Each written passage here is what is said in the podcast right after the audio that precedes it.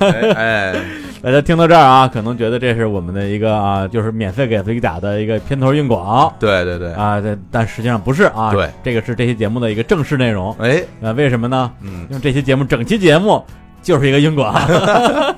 广告节目，对，无缝连接了。我我那我就感觉有点亏，我们这个广告节目也收不了费，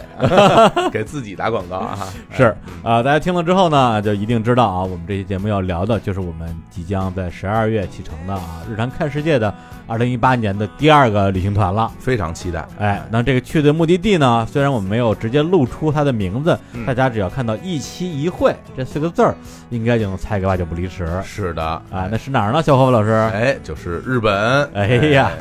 实际上就在今年的八月份的时候啊，我们就是组织了一个叫“日常看世界之约旦盛宴”。是对，然后在报名的时候呢，出现了我们有点始料未及的情况。对，这这怎么说啊？随着人民日益增长的文化消费需求，对，是吧？我们提供的这个文化产品呢，不够大家消费的了。就好多人啊，因为在我们这个报名满了之后啊，哎在后面排队，就对等的等着说有谁如果能退一个呢，他就能补上来。对，好多人拿着钱啊，啊然后坐在门口哭啊，说：“哎呀，我想去啊而且有一些就甚至都是我们俩的这个私人好朋友！”。的确是有的。对，然后啊？呢，最后就说有退的，你一定第一个告诉我。对我还真跑到我们的那个航行群里边去问，嗯说你们想好了啊？哎呃，万一要是有谁这个去不了，赶紧说。 哎，对，开始劝退了，对，都说已好多经人等着呢，好多人等着呢，大到最后也没有人退。大家一听这个肯定打死不能退。哎，对还真是。嗯，哎，所以呢，我们想了想啊，就是为了让这些当时没有报上名的这些听众能够满足这个心目中的遗憾，是哎，我们今年呢，就二零一八年赶在结束之前，嗯再开一个团，太贴心了。哎， 嗯，你要不 要脸？哎，要开这个团，要去哪儿呢？啊，去日本。嗯那这个日本这个地方有意思了啊，因为当时我们跟那个稻草人的这个合作伙伴啊，我们商量的时候说，哎，那我们约在那个地儿，我们去的时候，大家都觉得特别爽，哎是特别野。难去。哎，咱们下半年来个更野的。对，你就聊了好多地儿，对什么印度啊、墨西哥呀、嗯，什么这个摩洛哥呀、高加索、养马岩、养马岩哎是 哎，啊，后来我们就跟天琪啊，就是稻草人这边这个产品负责人是商量一下，他说，哎，我给你们来一个更野的。又特别期待哎当时，我们啊说。有多野，嗯他一说日本， 我们说，哎呦呦，这日本还哎野， 哎日本有什么可野的？哎哎，那今天我们就把天琪本人请过来，给大家讲一讲日本到底有 多野。哎，回南哎，天机大，家好，我是天奇啊，我又来到日常公园啦。哎呀嗯还是依旧温柔啊，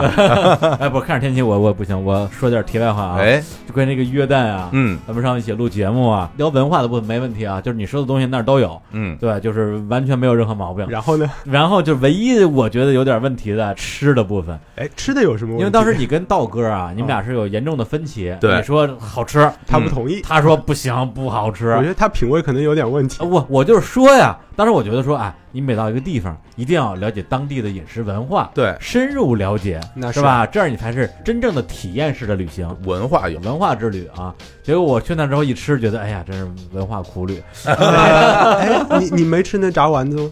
哎，炸丸子吃了吃了，每顿饭都有，啊，是吗？所有自助餐里全是有那个炸还好有丸吧子啊好还有还有那那 man manself 那个羊肉啊，那吃了啊那吃了啊，去人家家里做客吃啊啊那个。啊，那个哎那个那个是真不错，啊，哎那还有那个烤肉呢？烤肉，天天不是主要问题不 你，别一样一样我说，跟你说主要一问样一样说是不是都不啊错呀？主要问题不在于单品啊，不在于时尚单品 它它有有什么问题，在于说它不能天天吃，每天都是这每天样。都一样一。共也就九天 嘛。厉害， 这么强的忍耐力啊，这是。就是真的，别的我都忍，就他那个黄焖鸡米饭啊，哎就是呀，那个国菜，他对，就是他那个国菜啊，啊，对啊，真的吃了一顿的时候觉得哎不错，是啊，别了一番风味。嗯，第二天还是他，嗯第三天还是他，到了沙漠里，贝都因人也也吃那 东西，我天，这真是，这这时候就得祭出老干妈了。哎，是我本来我去之前那时候，因为我在那个拉肚子嘛，然后带了一点什么方便面啊，什么紫菜蛋花汤啊，呃，就去那之后，我那个肠胃就好了。我觉得说，哎呦，这玩意儿用不上了，要不然我就送给当地人当礼物吧。哎，结果到了后几天，全给自己泡了喝 了。你看出来了，你们一度肯定全在嘀咕我，因为我把那个美食夸的特别好。对啊，跟我说走地鸡，哎呀，这多好吃，天天吃那 鸡，天天吃走地鸡，每天都是烤鸡，哎呀，跳看时间结束啊，嗯来我们来好好聊一下我们这个日本的行程。是对，因为这次呢，就是天琪一说去日本，然后我们第一反应就是说日本，天哪！你跟我们聊日本，你知道日常公园我们 聊的最多的目的地是哪儿吗？我们来聊聊有十期日本啊，是跟跟东渡结婚，啊跟，东渡再婚，一二三跟东四，渡重婚，对对，然后呢，这些目的地里边呢，也包括了之前我们聊过的一些地方，比如说像金泽啊之类的。嗯，哎，结果当这个天气把行程发过来的时候，我们一看说，哎呦，有点意思。因为我们的听众其实对我们两个都很了解啊，嗯尤其是我去日本次数真的是非常非常多。对嗯我之前刚换的新的护照啊，我之前那个头一本护照盖满了啊，基本全是全是日日本全是日本，大家想想看去过多少次啊？ 所以说，我觉得就是最终能够这个行程能够说服我嗯接受这样的行程，它一定有它的独到之处哎。所以今天让天琪好好给大家讲讲，就是我也是想让我们的听众听听这次行程到底有什么特别之处。哎哎，哎，我觉得这这还挺有意思的，就是嗯因为那个、就李叔和小伙子你们约旦的时候，嗯，那会儿正好我在日本探路考察，哎，哦正好有有感于当时那个包括一些队员的反馈，包括我啊们现场领队的一些想法，嗯，然后给了我一些启发。哎哎，这这路线后来我就把它取名叫一期一会，啊，哎，你你们肯定都熟一期一会哎这个是词啊，是我觉得是，就在中国，其实我们不大讲这个，嗯，因为在日本的话，你会发现他们对人、对物，然后所有的事情，他们都会非常的在意，都觉得嗯好像每一次相遇都是最好的遇见，对嗯每一次的碰头聚首都非常的珍惜。哎对哎，然后旅行跟这个本身也有很大的关系。嗯嗯然后再加上我们这次去的这个地方，就在日本的中部北路这个地区，其实会有很多的当地的职人，这些手艺人们，嗯他们每一次对他们做的这个东西都非常的投入和嗯匠心、啊，然后所以也也有感于此，我们就想做一个这样关于一期会主题的和当地人有关系的深入的一个体验。嗯 你，看，哎，多多人文啊，哎多多深入啊，太深入了 啊！哎，而且刚才天迪也提到我们这次去的地方哈，嗯给大家先简单介绍一下，是在日本的北陆地区。哎当然，如果关注我们节目的听众，我们之前做过一期关于北陆地区的节目，嗯我们讲讲当地那个金泽。这次去的目的地不单单有金泽这个城市，还有北陆的其他的地方。哎哎，这两个地儿呢，我就不是特别熟悉了，嗯看名字有点陌生。哎，结果小伙老师一看说，哎呦，这个地儿好啊！对，哎，那好在哪儿？还是让天琪来说一说。是，首先，我们第一个体验是我们在白川乡，我们不光是看这合掌灶，我们还订了一个合掌灶的民宿，哎哎，，我们可以住进去，嗯，然后实打实的感受当地人这个日本的农村、日本的这个当地合掌灶里边的这个居民他们的生活，跟他们吃一样的，跟他们住一样的。嗯，呃，这个再稍微解释一下，这个国卫合掌灶，它哎它它就是那个小木屋，就是那小木屋，哎是木屋还是草屋啊？我我没去过，反正我我总觉得是个，我总觉得是个盖盖着木屋茅草的那个木屋，啊，这个我 我们都会，那能一样吗？这这，我记得这合掌堂好像还是个什么类似于什么文化遗产之啊这啊类的，这是世界遗产。嗯，啊，是文化遗产，你们能够是文化遗产那吗不？行，我我回去就替门口申遗去。啊 哎呀，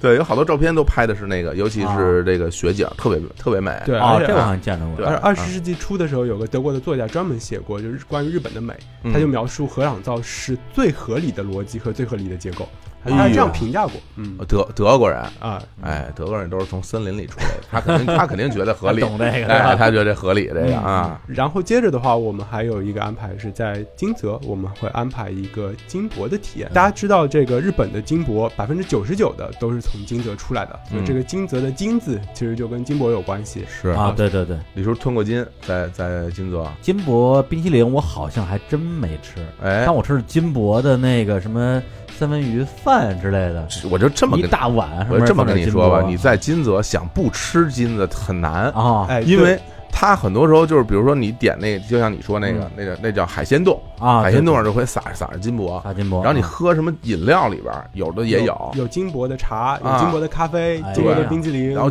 酒什么的，你不知不觉就吞了金了，我告诉你，对啊 啊，，没事吞点金，延年益寿嘛。这这谁谁的说的这是？ 啊，所以嗯那个在日本其实这样的，他们会把那个一枚硬币大小的金子，嗯然后直接打成两张榻榻米大小的金箔，而且每一片金箔就只有一万分之一毫米。反正我我在啊吃那个金箔冰激凌的时候，看他拿一个竹的那个夹子，啊，把那个夹出来的时候，就是因为那个室内会有空调的风嘛，但其实那空调风你自己平时感觉感觉不太对到对的，但是那个东西就跟着那个空调的风是在晃的，啊它它一定要用那竹子，因为那个啊就是这个人体身上都会有带电，啊就静电对这个很轻的东西它有吸附作用，啊哦所以使用这个竹子的话可以去掉静电，然后能够很好的移动和切割金箔。哦，这样哦我看还有人那还有那什么金箔的那种什么面膜，啊，叔叔在脸上揉揉揉揉揉，就什 么揉揉揉不见了，最后就太太牛哦，把了，金子揉揉脸里边对， 儿，揉眼泪，然后晚 这上真是往脸上贴金啊！对这个 特别往脸上贴金了，我跟你说。对，然后在那个茶屋街里边还有一整幢黄金屋，我当时在节目里也提过还有，进厕所，所以，以所以，所以这次我觉得就是我啊哎我是很兴奋了，因为我没有见到过它真正的是怎么从一块硬币嗯打成一个什么摊米那么所以大我的。们可以对见到这个捶打的过程，然后这嗯个手艺人怎么样子这个把一个金箔反复的捶打，然后嗯最后变得那么薄。李叔，你到时候戴着口哎戴着口罩去，你为什别么到时候一打一喷嚏，到时候把把我那金把金箔给吹飞金子都了。飞了。对，，然后扑呼在那个什么匠人脸上，这非常非常看起来不端庄了，这个啊，啊然后完了，我们还可以就是自己去制作这个金箔的一个小手工体验，包哦括金箔的筷子或者金箔的木盒，然后你可以亲手感受那个移动金箔和把这个金箔贴上去的那个感觉。哎呀，这个真好。这手残如我、啊我是不是我我现在就有点忐忑，但也很想试试啊。嗯对，嗯手一抖的就飞走了。咱们还有一个体验是这样的，就是我们有安排一个三弦琴，啊，嗯然后我们去到的是一家祖传上面，在东茶屋街，祖嗯传已经是第五代传人了，这个三弦琴的制作的一个店啊。然后这个店主人其实是个妹子，然后这妹子呢，为了继承 哎呦眼眼睛他亮他 为了这个继承家业啊，啊然后就但是但是这个世代单传，然后一定要传给男生嘛，啊所以他就从东京招了个女婿，然后就过来就哎呀继承他们别家从东业京招啊，真是。从北京招是吧？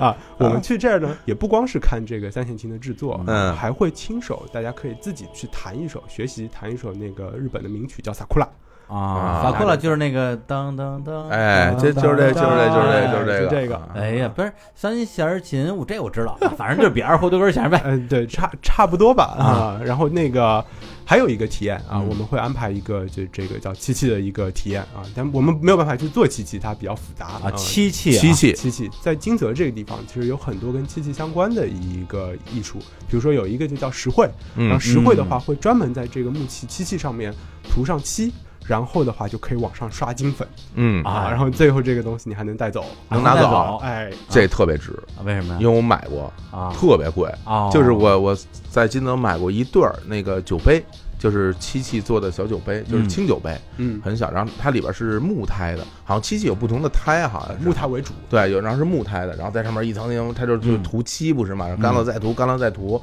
然后我觉得特特别漂亮，嗯然后我就买了一对儿，哎呦，真好几百块钱，挺贵的。但但是那是人家工匠 做的，我这回因为我做，我说不花钱，我说也也花钱，其实，当然花钱了。我就说你自己做那个就比人那差远了，肯定。嗯，那没关系，这是我自我亲手做的，我就送、啊送给别人说，哎，你看这是我做的鸡，人家说一看就是你做的， 瞧你弄的德行， 哎，所以你看，这些嗯其实都是跟人相关，啊而且都是嗯当地的手艺人。是是很多时候，你就真正能够了解到，在日本的这些手艺人，就第四代、第五代传承人，嗯然后他做一份事情就可以做七十年、六十年的时间，一直都钻进去，嗯哎很特别。嗯然后你可以感受到这个匠人精神在里面的传承。嗯 当当时我看到天琪给到这个行程的时候，我有点意外，嗯因为就是我去过特别多次中茶无街，嗯，我没有见到过说哪儿能体验什么漆器三弦琴什哪么的哎找。着找呀，一般人。嗯我因为因为它它那个茶屋街本身就是一呃一个店面一个店面都连在一起的嘛，而且那地儿我每次去都下雨，我记得每次我都举着伞，然啊后一家店一家店我就往里走，有时候是喝茶的，有时候是卖酒的，嗯啊，有的时候是卖什么呃纪念品的，但是像这种我估计。我没看见，是不是因为它嗯关着门儿，或者说它不太接待这种零散的游客？我在我在不日清本楚其实啊。这样，就是啊很多时候你哪怕知道这地方，啊你到了那门口，你看，哎，这这是我找的那地儿吗？嗯，你打开一那门一看，然后你可能就退缩出来了，啊因为里边儿的这个包括它的一个呃入口的玄关啊，都没有一个说欢迎的这样的一个哦词对对对就是很难是有这样的真正能找得到这个你想找的店啊就。像一人尖儿。对你感觉就是到了一人家，然后哎门门口放两一双 鞋，你说你敢你敢脱了鞋进去？你说哎，我瞅瞅，我这这真是不敢。对啊对，所以我当时去探路的时候，我也是把人家门拉开来了，然后看到一个美丽的妹纸，然后我就去搭讪了一 下。啊这 这么么聊这么出来回事啊儿啊！哎呀，对我天呀，太牛了！那到时候那个嗯，团员们都稍等一下啊， 我让李叔先进去跟妹子搭一下 讪人家人啊家已经招到女婿了，所以这这事 儿 啊有难度。 啊！啊，没事嗯儿，这个，哎，算了，不说 了后边没好话不能说。 啊 你们这我这形象啊，真是都是让让让让你给毁把他了。们搞黄了。别闹啊，哎，还得看手艺啊。看手艺啊，看手艺啊。嗯哎，那还有什么来着？哎，除了这个之外的话，我们在山中温泉还安排了一场专门的，我们会把艺妓请到我们的宴会厅里面来，然后他会跟我们一块儿、艺妓啊一块林哥儿去去这个参加我们的晚宴。包括的话，呃，他们会有他们的演出，弹三弦琴，哎，所以跟前面的那个学三弦琴，其哎实连你就起来连起来了。嗯，然后完了之后的话，我们还会去学这个艺伎的传统游戏，学哎看学他们怎么划拳的，然哦，后还还可以跟他们 PK，啊，当然这难度是很 高的，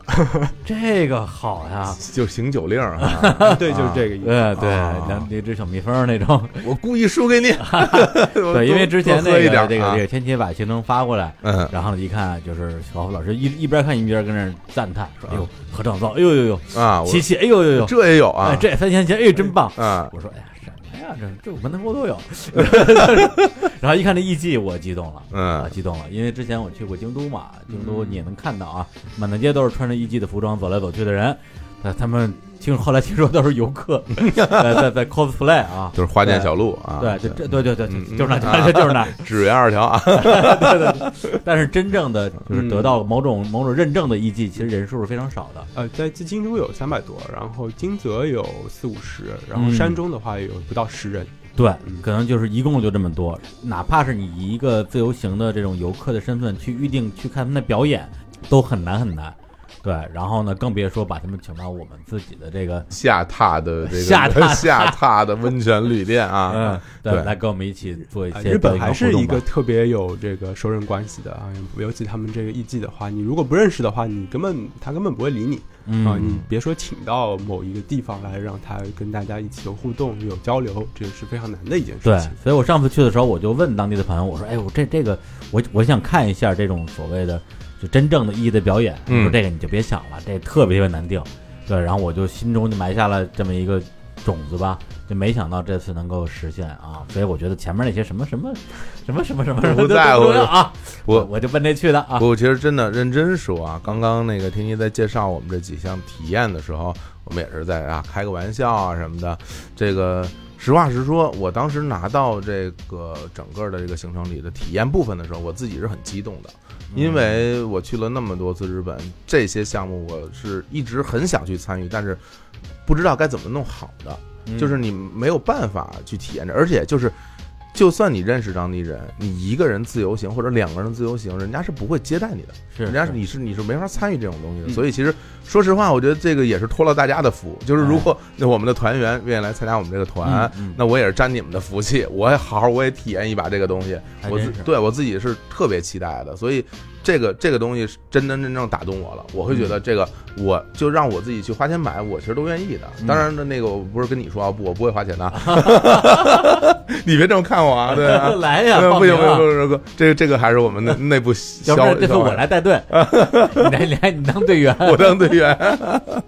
哎，再说回来啊，又回到我们这日常看世界，有一个现想出来的 slogan 啊，哎，什么有点文化有点难。嗯所以为什么说日本我们这个行程也是很野的行程呢？是，因为的确，啊刚才也提到，我们这次有很多的这种文化的部分，嗯来讲一讲啊，明治之后的日本的历史。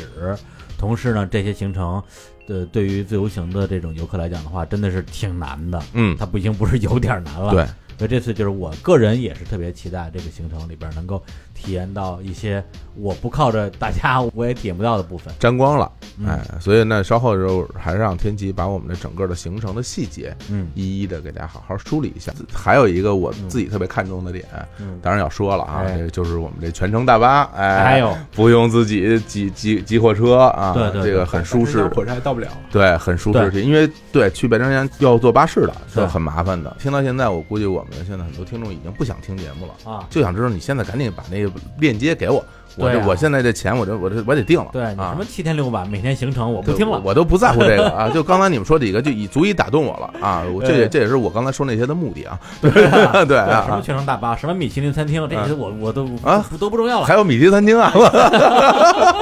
这不早说呀。都在后边呢，嗯我这还没说呢。有米其餐厅，我这我这称霸朋友圈是是是 挺贵的那种。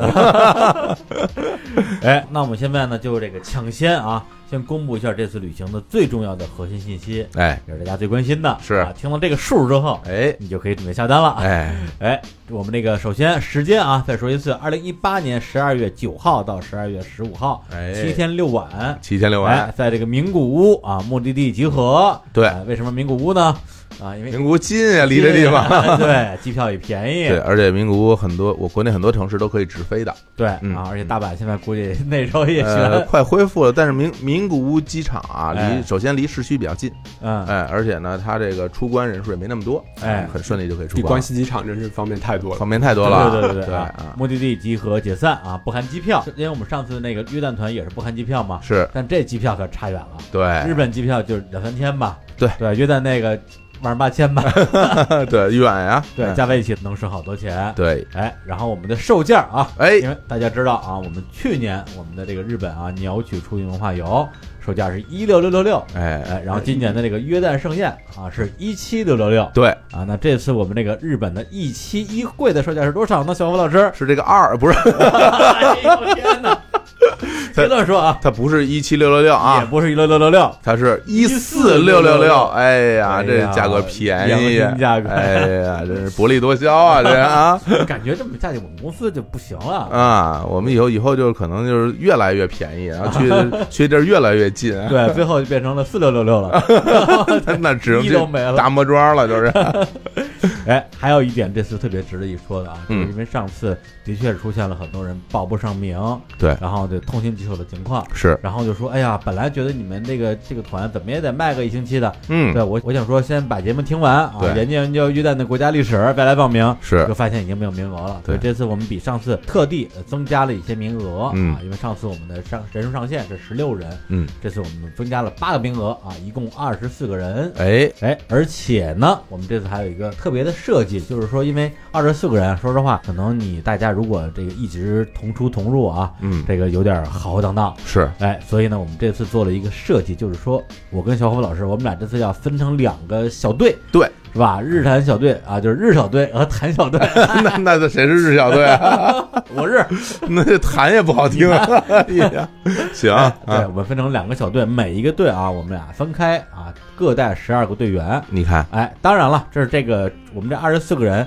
在将近一半儿的行程里面还是会集体活动，是所以你不用担心啊，报了队之后见不着另外一位主播。的确，哎，但是呢，还是有些行程会分开的。哎，这个时候大家这什么胜负心就来了啊！你看看啊，对，就就 PK 一下了。我跟李叔已经说好了，谁哎谁的这个团报幕版就当场切腹。我我把撂到这儿，我不打你十二比零，我就算我输， 哎呦， 那你肯定输了。我切腹。我这花钱请人，我我不能让你打我十二比零。哎呀，猖狂了啊！ 哎，嗯开玩笑啊！哎对，大家其实报了我们俩任何一个团，反正其实体验基本上我们也是会有一些交错的部分。对对然后对，当然还有很多大家一起玩的部分是，呃包括一些其他的细节，我们之后再说。嗯对，但是呃，相信其实有很多朋友不是一个人来玩儿，嗯我们之前也遇到过，比如一说对儿的一，对儿的啊，嗯两个人一块儿来报虽然我团们不的，鼓励啊，对， 对，别说一对儿了，男的都别来。男男的挺少 的，男男男都没钱，对对啊，对，还有一个环节呢，就是我们也要提前说一下，就是嗯在我们这个旅行的后半段嘛，嗯我们会有一次呢，就是还是叫日谈夜谈，对跟大家的一次这个零距离接触。哎，哎，就是咱们晚上啊，找一个大房间，嗯，关了灯，这点上蜡这回这房间可挺 大啊，对啊，啊，一起来讲一些节目里不能聊的事儿就是情感啊， 啊八卦呀。啊，理理财哎理啊，财啊， 时尚啊，这开始胡说了 啊。哎，啊，就是节目里不能聊也不能播的内容，是啊这一定能够满足你们所有的好奇心。对，上次在约旦的时候，大家聊的意犹未尽啊，嗯然后聊的聊到深夜，我们这次打算聊一宿。不过一定要说明一下嗯啊，因为我们之前播过一期，就是关于那个在约旦跟队员们录的节目，嗯，那个节目是专门为了播出来才录的，对，聊的都是能聊的，是，真正不能播的，我们聊了一宿哈。对，哎，那个才是真正的精华所在，特别好，大家坐在一起喝着酒，聊着天儿，然哎后那种气氛特别融洽。对但是这次我们可能还是会有一个更日式的环境，是的啊大家可能在榻榻米上东倒西歪的一起来聊，嗯， 特别期待。嗯，是。这就是我们这次行程的一个核心信息啊。是这个，哎，咱们天气我们这说的还 行吗？哎，我我准备去报名了，你你不是你不是太吹了，这不是冲冲着这个夜夜谈，我我觉得就就挺爽的呀，是哎吧呀尤尤其是那理财的，我也特别想知道。理财？很想参加一下。哎呀，看来这个这两年买了不少股票啊，啊，对，也不已是经跌得很惨 啊。亏的一塌糊涂啊。对，然后那个现在大家听到这儿啊，想想去报名还是有点早，因为我们这还没开团呢。哎，明天开团，明年开团，但是您现在可以马上去找领导请假了。哎，哎如果不不批假呢，就赶紧先把这个辞辞呈先写好哎啊！你不批我假，我就辞职。哎，然后然后把这个各种付费的账号啊，什么各种信息都都准备好，哎明天夸夸一拍，哎，你就可以跟着我们一块儿到日本一期一会了。行，那我们呢，现在放首歌啊，大家利用放歌的时间，赶紧去请这个年假啊、事假啊、病假、婚假、产假、 产假，产假。 哎，那那个放什么歌呢，小虎老师？那我们要给大家放一首这个大众爱演唱的，叫做《石川大阪友好条约》。哎因为这个金泽呀是属于石川县的这个首府，府然后那个大众爱呢本身是大阪人，啊，所以大阪人。他大阪人，所以呢这首歌其实是用大阪方言进行演唱的。说是演唱吧，不是说是说唱说唱，就说了好多好多，其实说什么呢？就是相互吹捧啊，啊说什么大阪这个好啊，哎，石川那个也好啊，说石川吃的好，玩的好啊什么的，哎就这种一种吹就捧。是我们跟稻草人的关系。哎，对对对对对，一种一种相互吹捧的一 首相互吹一捧一首歌《商业互吹之歌》哎， 哎，我们来听听这首歌。好，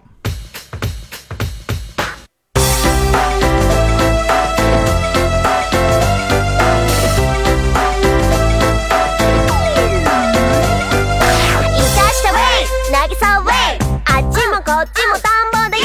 夜空のウェイミルキーウェイ走り出したくなるよ石川太鼓笑いのウェイ食い倒れとにかく安くがもっとイェイ何でもあり人情あり突っ込みたくなるよ大阪最高石川大阪ウォウウォウイェイ石川大阪ウォウウォウイェイ石川大阪ウォウウォウイェイ石川大阪ウォウウォウイェイ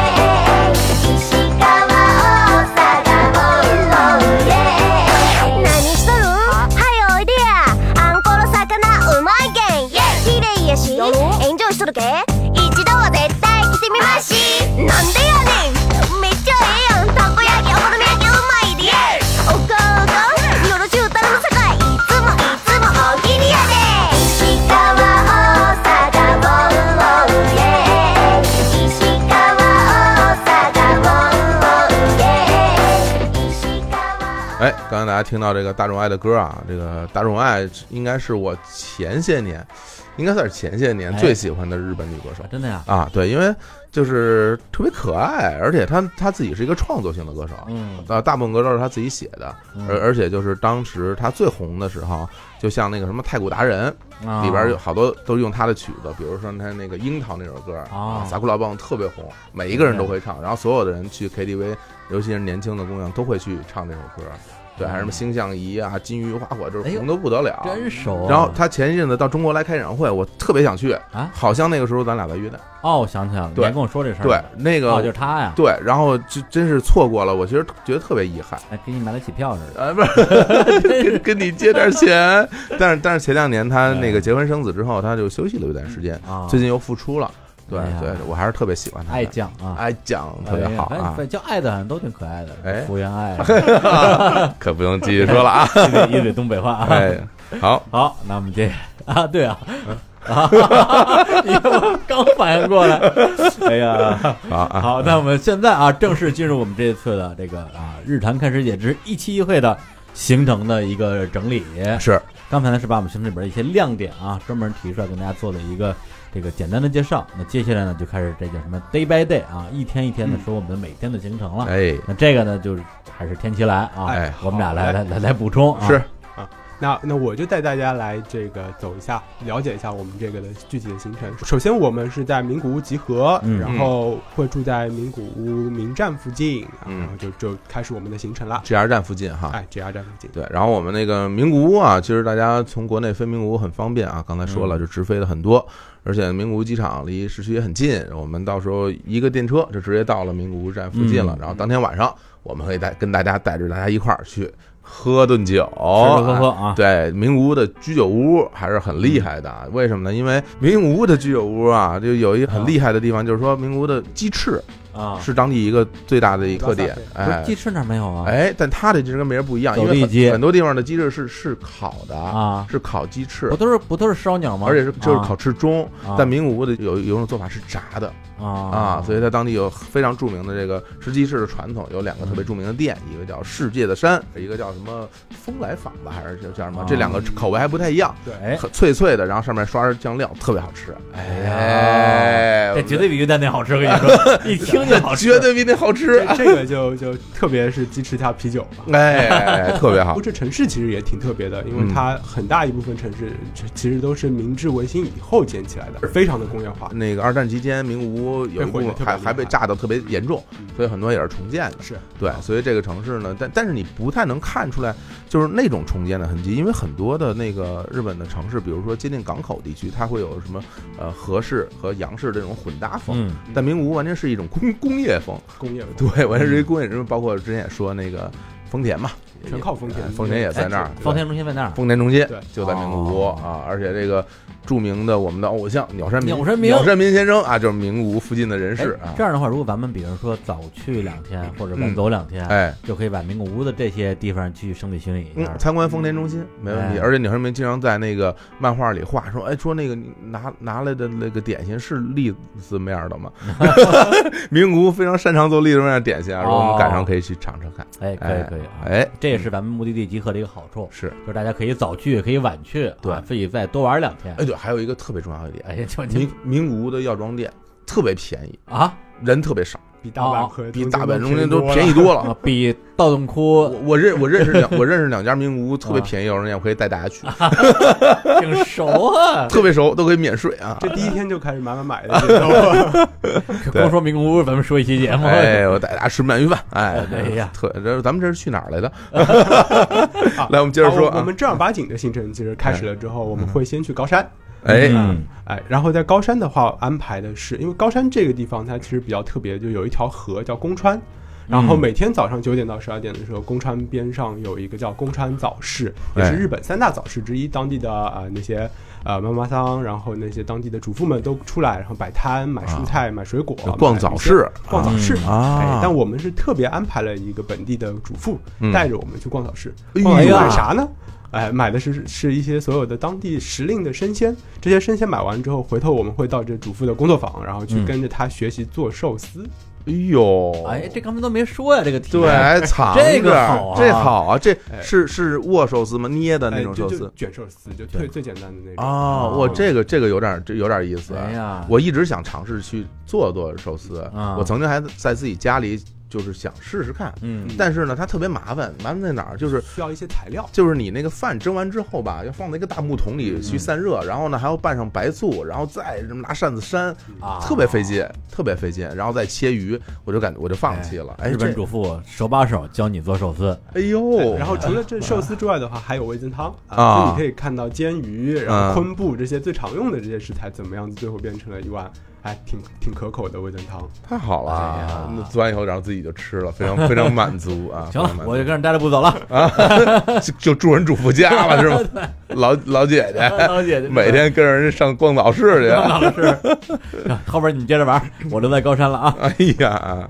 高山这地方就是其实还挺特别的，因为嗯我们自己可能不太熟悉，但是在欧洲人的这个背包客的这个旅行圈里面，就是嗯高山是一个非常出名的一个地方。哎是为什么嗯呀？因为它就是仿佛是最具有在他们的那个传播的这朋友圈里边，大家都说这高山是最具日本风情的一个地方，一个小城市。嗯嗯啊，有古街，然后有好吃的啊，有肥头牛肉，嗯然后有宫川的早市，然后有黄包车夫啊，所以满足他们对于亚洲、对于东亚的、对于日本的一切的幻想。嗯嗯所以我们也会给大家一些自由探索的一些时间啊，然后在这个时间里面的话，大家可以亲自去买到当地的飞驼牛肉做的各种各样的东西，包括对飞驼对牛肉的寿司、飞驼牛肉的包子、飞驼牛肉的汉堡、飞驼牛肉的烤串儿。还有三明治，我我我嗯在我在我在图上看有三明治，大家你看中午呢，大家就去我们来去吃这些东西啊。然后呢，我们这两个团哈嗯啊，一个跟着李叔哈，啊也跟着我哈啊 你们自己想想看啊，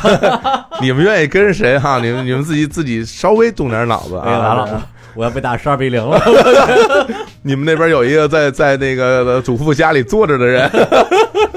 哎，所以所以我们也会特别做一个打吊卡打的一个活动 啊，打卡的活动。哎然后比如说一定要买到啊，这这飞驼牛肉三明治，啊嗯然后一度一定要吃到当地的一杯清酒啊所以会有一个这打卡的任务，到时候两位就有的 PK 了。你哎，说打卡用上瘾想想起那个约旦，嗯我们去约旦也是打卡嘛，是在那个安曼古城打卡，啊然后分分了好多任务，然后我那一组就跟着我走嘛，嗯到那之后我说哎水淹，哎呀 打了一个卡我就我就坐这儿不走了，结果到那儿一样，哎主妇，哎呀，我就坐这儿不走 了，啊，主主妇不是打卡的项目之一啊，我这反正我就是不能不走 了。哎，这会儿领队啊，真是堪忧啊，挺挺不错啊我跟这儿的跟这儿，我稍微补充一句啊，就是这个飞驼牛肉，大家可能会想说，哎，飞驼牛肉不应该在飞驼吗？嗯对，为什么在这个高山可以吃到飞驼牛肉？跟这儿讲一个地理概念，就是所谓的飞驼地区。是啊，就是那片儿的好多的市，它实际上都属于这个飞驼地区，嗯对包括高山市，包括飞驼市，嗯对也包括我们接下来要去的这个白川乡，嗯其实都属于飞驼地区啊。跟这儿呢，呃，稍微讲一个这个我们二次元，我们二次元的这个故事啊，哎啊，就是前两年上映的这个大作啊，《你的名字》哎邢海城的这个动画作品，它里边的很多的场景就是取材于这个飞驼市。对的，对，然后呢，因为我上面也看了一个攻略，关于圣地巡礼的，然后有一个人他中间是他要去飞驼市去做很多场景的这个巡礼，然后呢，他中间是去高山市做一个中转，跟那个酒店老板说说，哎，我要去飞驼，老板说，哎，这就是飞驼呀，哎呃，然后他说啊，我要去的飞驼市，老板说，哦，你去那儿干嘛？他说，哦，我去巡礼啊，嗯哎，这么着这么一个对话是对那实际上我们这次要去的这个行程里边，据说离那个飞驼市其实也不是特别远， 二十多公里吧。二十公里啊。嗯如果大家有兴趣的话，我们也可以临时，比如说商量一下，加一个小行程去那边儿。它有这个你的名字里边儿出现过的火车站，嗯里边儿出现过他们当时为了查一些历史资料去查资料的图书馆，是还有一些神社什么之类的，我们也可以去小小的巡礼一下。哎，哎，当做我们这旅途的一个小小惊喜吧， 真是守护了肥宅啊！守护的飞站 啊！哎，呃，然后完了之后，从高山出发，我们就要去到就是旅行当中的第一个亮点，哎就是白川乡啊。哎呀，然后在白川乡的话，我们会从它的最高的这个观景台一路步行进入啊，你有一个很完整的一个全局观了之后，进到白川乡里边儿。嗯这天我们就会入住合掌灶了，哎啊呀，入住合掌灶，然后在当地的村民的家里边儿，然后品尝一顿当地的乡土料理，嗯啊，然后跟他们有一些交流。晚上入住的这个房子就会非常的有特别，几十年的这个传统的民居，嗯嗯，盖着厚厚的茅草。对，核展报，刚才我们在那个开头的时候简单说了一下啊，但我觉得还是给大家讲一下它这个这个历史，比如哎说它当时为什么会有这样的一个一个建筑，呃，因为这个地方就是它每年冬天的时候雪会下的特别的大，嗯啊，动不动就积雪两米、三米深，所以呢，他们一个很好的一个房子，首先它能保暖，对第二的话呢，它这个雪不会把屋子压塌，所以最后他们想出来的一个方式就是大概在五十度到六十度的这个斜面的这个方式上面的话，这个房子的这个结构在冬天的时候是最稳的就。那个雪会正好自己正落下好来，对，而且如果你实际到了这个白川乡，你会发现有很多很有意思的设计，比如说这个雪落下去的地方，他们专门挖了一条水水渠，然啊后，这水渠里边就养锦鲤，然后冬天的雪积了之后，这雪歘就滑下去了之后，还能补充这个水分。不是冬天锦鲤不会冻不上会吗？不会不会，这都都会那个活水在那儿的。哦，嗯在日本的这个，尤其是北陆地区和这个高山地区，冬天是容易下特别大的雪的。嗯我曾经在金泽赶上过那种到嘎吱窝的雪，嘎着我去，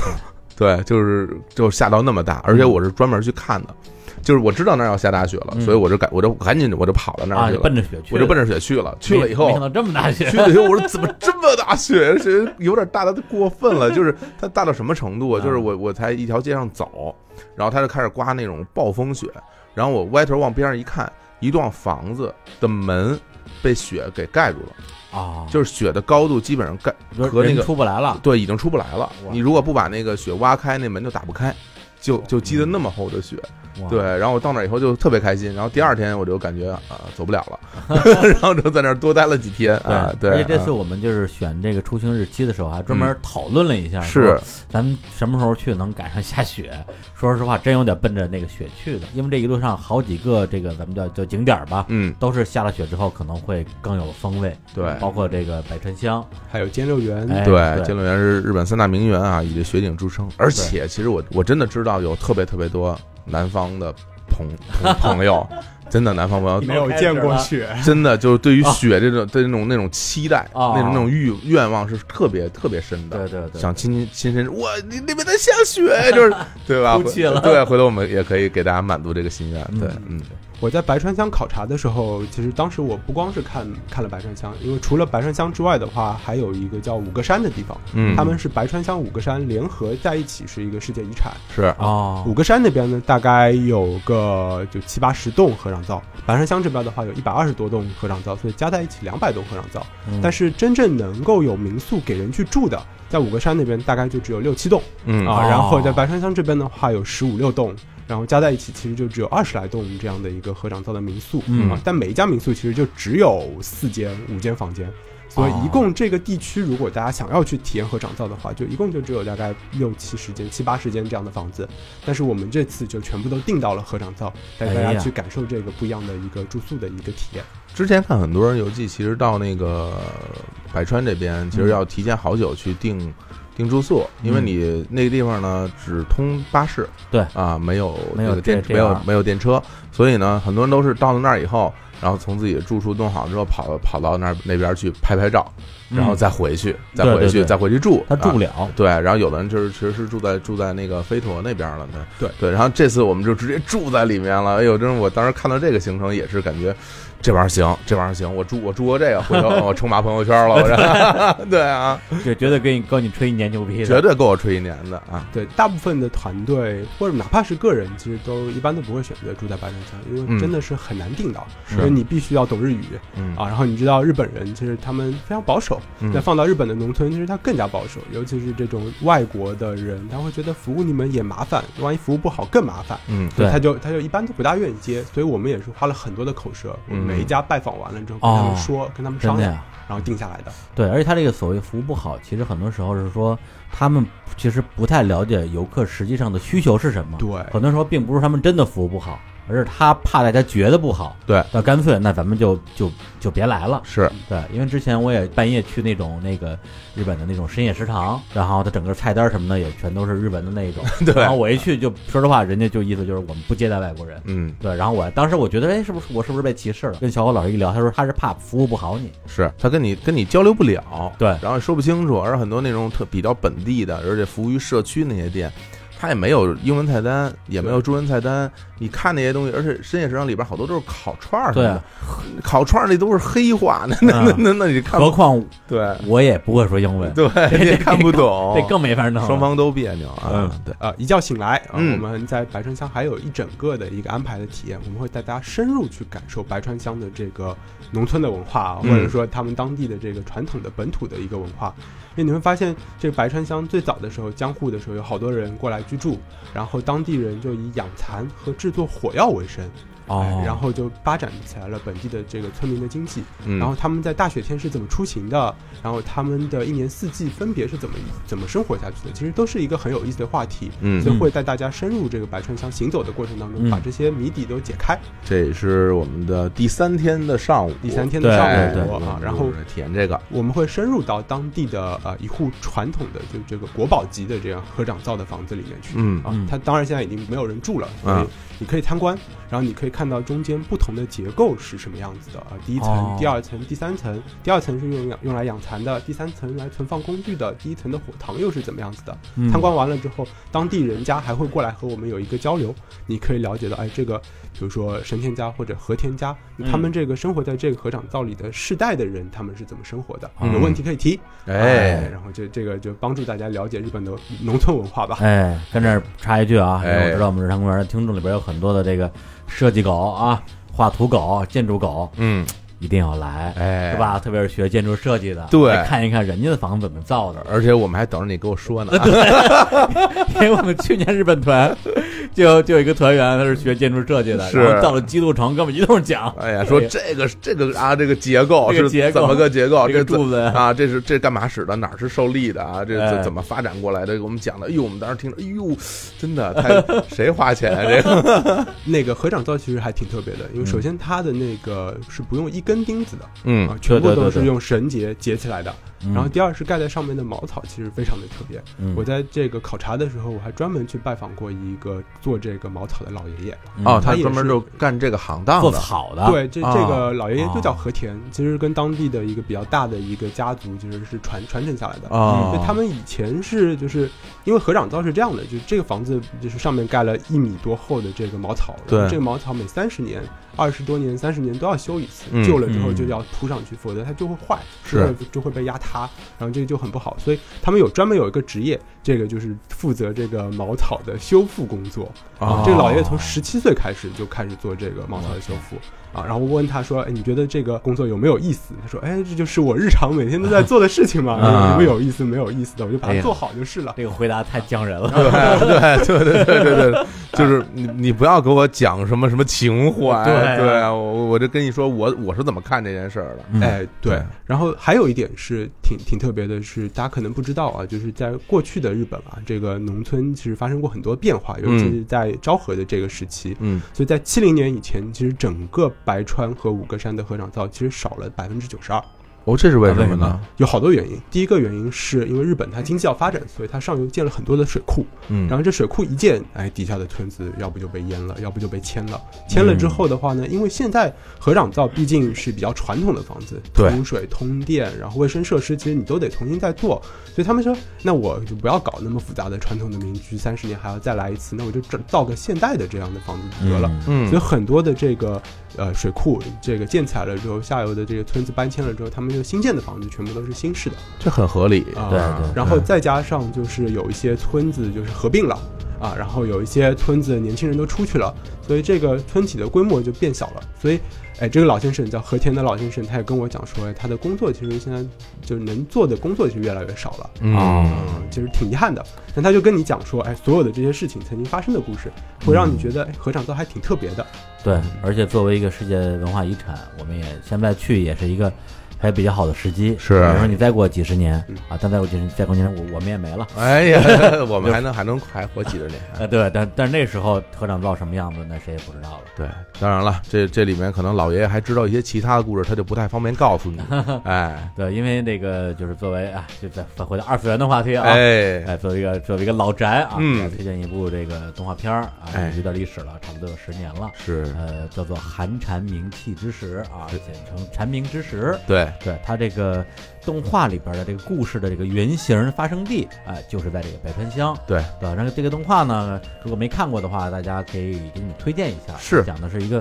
特别温馨的，然后治愈系的、对，纯爱的，嗯，纯爱的，嗯特别好。整成一帮少男少女啊，在这样一个村子叫除建泽。对啊，让大家发生了一些非常浪漫的青春回忆录吧。是啊然是后这里是，边有一些时间的穿越呀、嗯轮回啊，对，哎对特别好啊，，一定能被治愈啊。对对对，我特别喜欢啊嗯！对，对看的时候被治愈的不得 了 如果看过的同学呢啊啊，！呃，不要点破啊。哎我这这个时候应该会有很多人在底下留言 了，我已经去圣地巡礼过了，对，非常有名儿啊，特别著 名就是好多人去白川乡，他不是为了看那个合合掌造，嗯他就是为了这个动画的圣地巡礼。哎因为这动画在日本，包括在咱们国内的影响特别大，对，有很多的这个二次元的粉丝啊，嗯，还买了很多他相关的周边对，啊，比如那那柴刀啊柴刀，别说 了。来来来来，接着说，接着说啊，哎，哎，离开了白川乡之后，咱哎们就去金泽啦。嗯，啊，这个是也是行程当中的一个重头戏。九门哎呀，金泽是个好金泽啊！这这，我先说两句啊啊，啊！ 有去哪儿你啊什么事儿啊？算了，我我那我就说一句吧。哎，对，金泽是我我日本虽然去的地儿没有小火老这么多啊，嗯但我好歹我也去我也去过了东京、大阪、京都，哎啊，去了这个鹿儿岛、啊种子岛九州啊种种子岛。嗯，呃金泽是唯一一个我去了之后觉得我想在这儿定居的地方。哎呀，对，就去了之后真的就不想走，嗯就它那个城市的那种风貌啊，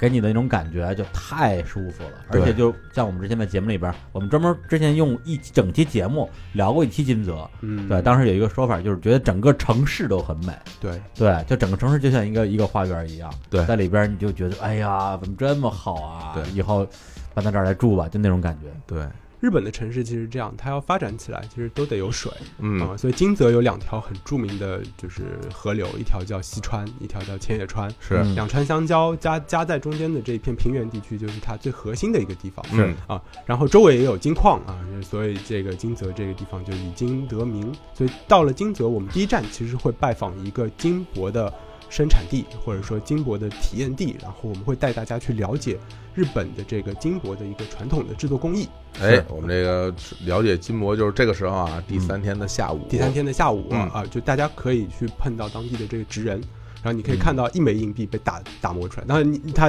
时间特别长，所以你只能看到中间的一个打磨的一个过程。嗯哦，啊，然后可以比较各种金属的一个重量，然后包括他们这个地方也用金箔制作了很多的特别的一些东西，包括了前田利家的盔甲哎，哦啊，所以你可能会觉得，哎，这个地方非常的绚丽，对啊，但我们到这个地方其实是更多是希望大家能够亲手用金箔去体验制作一个自己可以带走的一个小物件，啊嗯，筷子或者是这个小木器，其实都可以啊，然后然后你就要把那个金箔裹在那个筷子的外面了，对啊，然后让它服服帖帖的，就变成一把金筷子。金筷子，哎，金筷子，这吃饭的时候啊，每天啊，这第二天一看，哎，怎么少了点儿？哎掉掉渣 儿了，还有吞金了，吞金了， 吞跟这金儿了。，我觉得稍微讲解一下这个金泽的这个历史啊。他嗯也提到这个前田利家，哎，嗯，钱利家呢，也是这个当年金泽这个地方的这个算是藩主吧哎，， 对，对，也算是算当地的土老板，哎啊相当于是最老早大的时候，嗯，对，然后这个当时当时是加贺藩啊嗯，在金泽这个地区，那个时候因为金泽这地这地方呢，它也是这个地理环境比较特殊，是对，三面山一面海，嗯然后呢交通也不方便，所以这块儿呢也没什么人过来征战，所以它在这儿发展的特别的好。对嗯然后它物产也很丰富，对对，然后包括它的海产品也也特别好。嗯，然后结果他这边呢，有钱了以后呢，是吧？温饱思淫不是， 有钱之后干嘛呀？是吧？对咱们就走奢侈品路线吧，穷奢极欲啊啊穷奢极欲，咱们走奢侈品路线吧，要不然嗯穷的地方谁没事打金子玩对啊啊？他那边因为就是有钱，对啊，当然当年称家贺百万哎啊呀，，那就就在那儿玩金子吧。买包包，百万石啊，哎，就玩玩玩金子，打金子，打金子，然后这吞金，哎，嗯就是恨不得要炼丹了，我觉得。 对差不所以多，对，所以这个前田利家这个也是在日本非常有影响、有很多故事的一个、哎一个名人啊。是所以大家到这个金泽这儿来的，可以自己亲自的感受感受当年。我觉得真是这样，就是为什么我们嗯后来觉得金泽这个城市那么美、那么舒服，嗯，真的跟它当地的经济自古以来经济发展有关系。对，如果说当地人吃不上饭，你说他能把它弄得跟个大公园儿似的吗？还整天嗯去搞这这些艺术类的东西，而且在这个江户时期，金泽是日本的第四大城市，是仅次于东京、大阪、京都。对，那个时候是哎，前田利家其实还是挺厉害的，嗯他当时是那丰臣秀吉的五大佬之一嘛，对啊，嗯然后他去世了之后，其实当时德川家康是对对前田家是非常忌惮的是嗯啊，然后当时他前田利长就是前田利家的儿子，其实也是向德川家主动献殷勤吧，是啊，然后就把自己的母亲甚至于放到了这个江户城来质押，当做当然当做质子，表明我对没有反叛之心。然后，嗯然后在官员合战的时候，就前田立长也是主动参加了东标的这波。本来是这个是八十多万担啊，嗯然后打完这仗了之后啊，然后论功行赏，哎然后德川家康就给他们加了能登，包括越中一些地区，嗯最后就变成了一百多万担是啊。然后就这个就是就是这个加贺百万担的来由啊。对，而且我之前去金泽的时候还参参观过一个金泽的类似于那种，呃，历史博物馆吧，嗯里边还用还有一个影片儿专门讲了刚才田鸡说的有点历史，嗯，然后完了之后的话，其实，在江户时期啊，嗯，这个加贺这个地方，它其实物产在稻米上面其实不是最丰富的，嗯所以要要向中央上交啊，要交一部分东西。那怎么办呢？他们就发展出来了一些其他的一些方法，比如说丝制品，嗯比如说金子、金箔的这样一些东西。所以在慢慢的整个江户的一个体系里面的话，加贺就诞生了更多的这个传统的手工艺、嗯啊。然后前田家其实他们非常的呃，就是小心谨慎吧，这处理自己的一些地位的一些问题对，，所以不能功他高盖主，他啊不高不能功高盖主，所以他也不能这个兴兵黩武，他不不能广招这个士兵，所以把很多军费的东西就省下来了。省下来做什么呢？就拿来就是培养自己的传统手工艺。他送了很多当地的一些有能力的艺人到京都去，然后学回来了一些布染的技术，嗯学回来了一些丝织的技术，哎学回来了一些漆器的技术，对嗯就包括瓷器的技术。所以最后所有的这些就汇集到一起，成为加贺最大的一个它的一个经济的一个来源。哦，对就是咱们刚刚提到的这个实惠，哎，还有什么加贺有禅，对，加这贺有茶是这是纺织品，然后包括九五烧是它嗯这边九五烧的这个陶器和瓷器，对对对，对对，然后那个能登那边也有很多的手工艺，哎对，也是漆漆器器，啊然。后这边是能登半岛，也是一个非常富庶的地方，对对，嗯嗯，而且我之前参观他那个金泽的那个博物馆的时候，里边有很多那种就是实惠的那种漆器的一些碗啊之类的，哎我觉得哎呦这真好看，嗯回头咱们倒点儿哎回，北京卖去，你看多少 钱？那玩意儿可贵特贵了了，特别贵啊呃，特别精美，特别漂亮。嗯，因为因为它那个漆器涂完以后特别亮，对对，它而且你基本有的时候你看不到木纹了。如果他不想让你看到木纹的话，你是看不到看它不那到个胎纹的。对嗯所以整个那种就那种流光溢彩那亮，然后里面那些画都是金子啊。我天，我年轻时候其实挺讨厌金子的，但我现在上了岁数吧，对金 突然子觉得哎有有一种，种偏爱。我觉得这玩意儿好，这看着就不错，这个啊，对，嗯，这这个买买买就停不下来了。哎啊对所，以而且就之前有个说法，就是说这个 China 嗯，是这个瓷器的意思嗯，Japan 就是漆器的意思，哎，对，可见漆器这种工艺对日本的一个重要性吧。是嗯啊。然后那个第三天，我们就会住在金金泽，而且我们住的地方也是它最市中心的地方，嗯非常方便大家出去寻觅美食啊。嗯金泽也是一个，因为它物产非常丰富，所以吃的东西会非常的多。然后金泽第四天，我们有一整天的时间留在金泽，好好的探索。哎，太好了，带大家去感受一下这个啊，不管是前田利家时期啊，还是他之后明治维新以后所有嗯发生的一些变化和故事，嗯以及这城市现在是什么样子，以及为什么它那么的适合生活和它的哎这个美妙的地方。啊，所以我们第一站其实会去到一个比较特别的一个地方，这个叫金泽四高。所谓的金泽四高，你们听说过吗？没哎有听说过，反正我之前是 不知道这个地方啊， 我知道三高，啊，呃明明三高啊， 明治时期呢，就是他为了教育的改制，所以把它按照地区划分。然后金泽所属的石川县是属于第四区，所以相当于是第四区的高等学府就在这个金泽。哦然后这里知道培养出来了很多的历史名人，有政治家，然后有哲学家，有作家、嗯啊。其中我们后面会遇到的这个铃木大拙，也就是在这里培养出来的。啊，然后我们在四高安排了一堂小课，这堂小课讲什么？就会带大家去讲一下日本的明治维新所有最著名的一些人和他们发生的故事，以及嗯对后世的一个改变。哎，因为会发现很有意思的一点是，明治以前日本向中国学，向东方的这个唐宋学习；对明是治以后彻底改头换脸，向西方学习。是为什么？而且一下子这个国家的综合实力就提升很多，它是怎么做到的？啊，我不知道两位有没有听说过这个一万日币上面的这个人，他的名字叫福泽谕吉，他是一个非常特别的，相当于是一个国家的启蒙老师的这样的一个身份啊嗯。在明治维新结束的时候，他提出了一个叫劝学篇的一个概念，就是完全是说希望日本能够脱亚入欧，全盘学习西化。哦，而且他创办了一个学校，你们肯定听说过嗯庆艺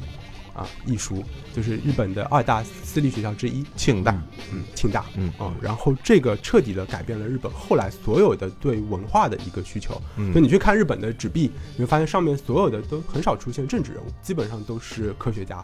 作家。哦作家文学家哎，啊文学家，文学家然后教育家这些，嗯这也代表这个国家他对文化的一个认同和对一个对认这个一个啊感受。嗯好然后完了之后的话，我们就会去到兼六园，也就是日本三大名园之一了。金柳园啊，就哎其实挨着这个金泽城啊对，金泽很近城公园和这个金柳园在都在一起的嗯啊，嗯，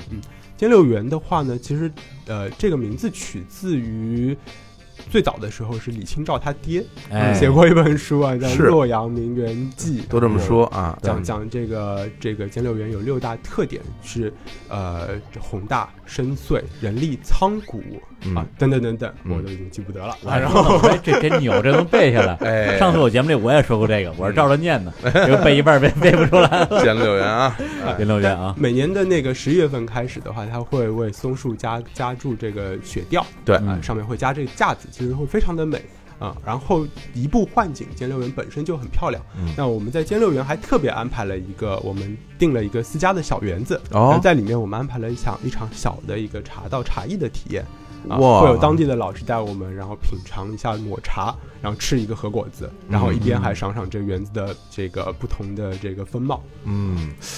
你说这地儿我好像去过，的确有这么一个哎，对，可以喝这个茶的这么一嗯个嗯很合适的，啊对吧合？适的然后嗯然后面前好像一大个一大片玻璃吧，还是怎么着？对对对能看到园子里的风景，嗯有那么个地儿。嗯对，而且那个果子也也也非常 甜啊，不茶同的季节会有茶点茶别非常苦啊，就感觉非非常不错。对，啊而且这个江乐园之美啊，我还是忍不住要说一下，因为之前我也去过啊，当时还有一点残雪吧。嗯它除了这个庭院本身非常有设计感之外，它本身因为这个金泽三面环山嘛，嗯所以这个园内的这个情境跟外面这个积雪的群山又形成了这样的一个对照。是正好符合了这个它六大特点里面的两大特点，最后两大我没讲的，一个叫水泉，一个叫远眺。哎呦啊，水泉就是它你到处走的时候会有水，然后嗯遍布其中。嗯远眺就是因为金泽三面环山，所以你在这个园子里面，你就可以远眺外部的这些名山嗯啊，嗯然后就把这个外边的景色一起收到了这个园子里面。对对对对，然后我们还特别安排了一顿米其林的餐厅的午餐，哦，哦，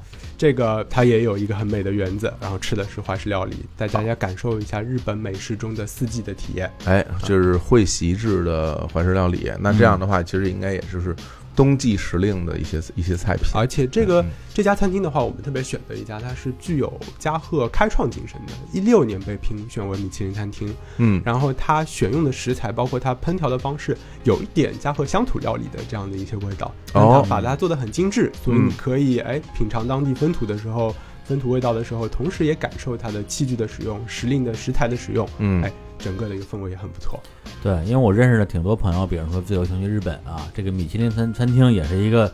必备的打卡项，嗯对，提前预约摘星啊，对，就是各种。因为我呢，虽然不讲究吃，但你说吃个米其林，对我个人来讲肯定也是有吸引力的，对。但是我挡不住我我我嫌麻烦，对你让我去预定什么的，对我想想就觉得烦的不行了。有的功夫我不是吃个松屋，对，哎是呀，不是这事儿，我我并不是说哪个便宜哪个贵，差点儿多，我只是觉得这俩东西是相互之间的距离是这几个轮胎是赶不上了。不我是觉得这个啊东西，就是我啊，因为我跟青年老师这一点是一样的。哎哦吃饭是为了什么？吃饱为了补充能量，维持生命体征，对，让我能活下去。哎，对，然后可以继续赶路。 呃但是如果有人帮我把这餐厅定好了，是吧？把我端上，把我端把到你难体盛是吧？把你端上那 把我个，端到哦桌子边上，哦说：“哎，我吓喂你死吃，了啊我也愿意。哎。其实那个是这样，就是对于金泽这边的这啊些怀石料理，我是满怀期待的。为什么这么说呢？”嗯因为首先，其实我对于怀石料理，我自己我有我自己的认知啊，它其实并不单单是为了吃东西了，它很多时候是为了感受所谓的一个文化。嗯另外呢，其实是要它它都是会席制嘛，它一道一道的上，但有一个特别重要的一点，嗯，它除了时令以外，还有一个器具的使用。对，这个对对这个东西在金泽啊就特别有意思，嗯为什么呢？因为金泽有漆器，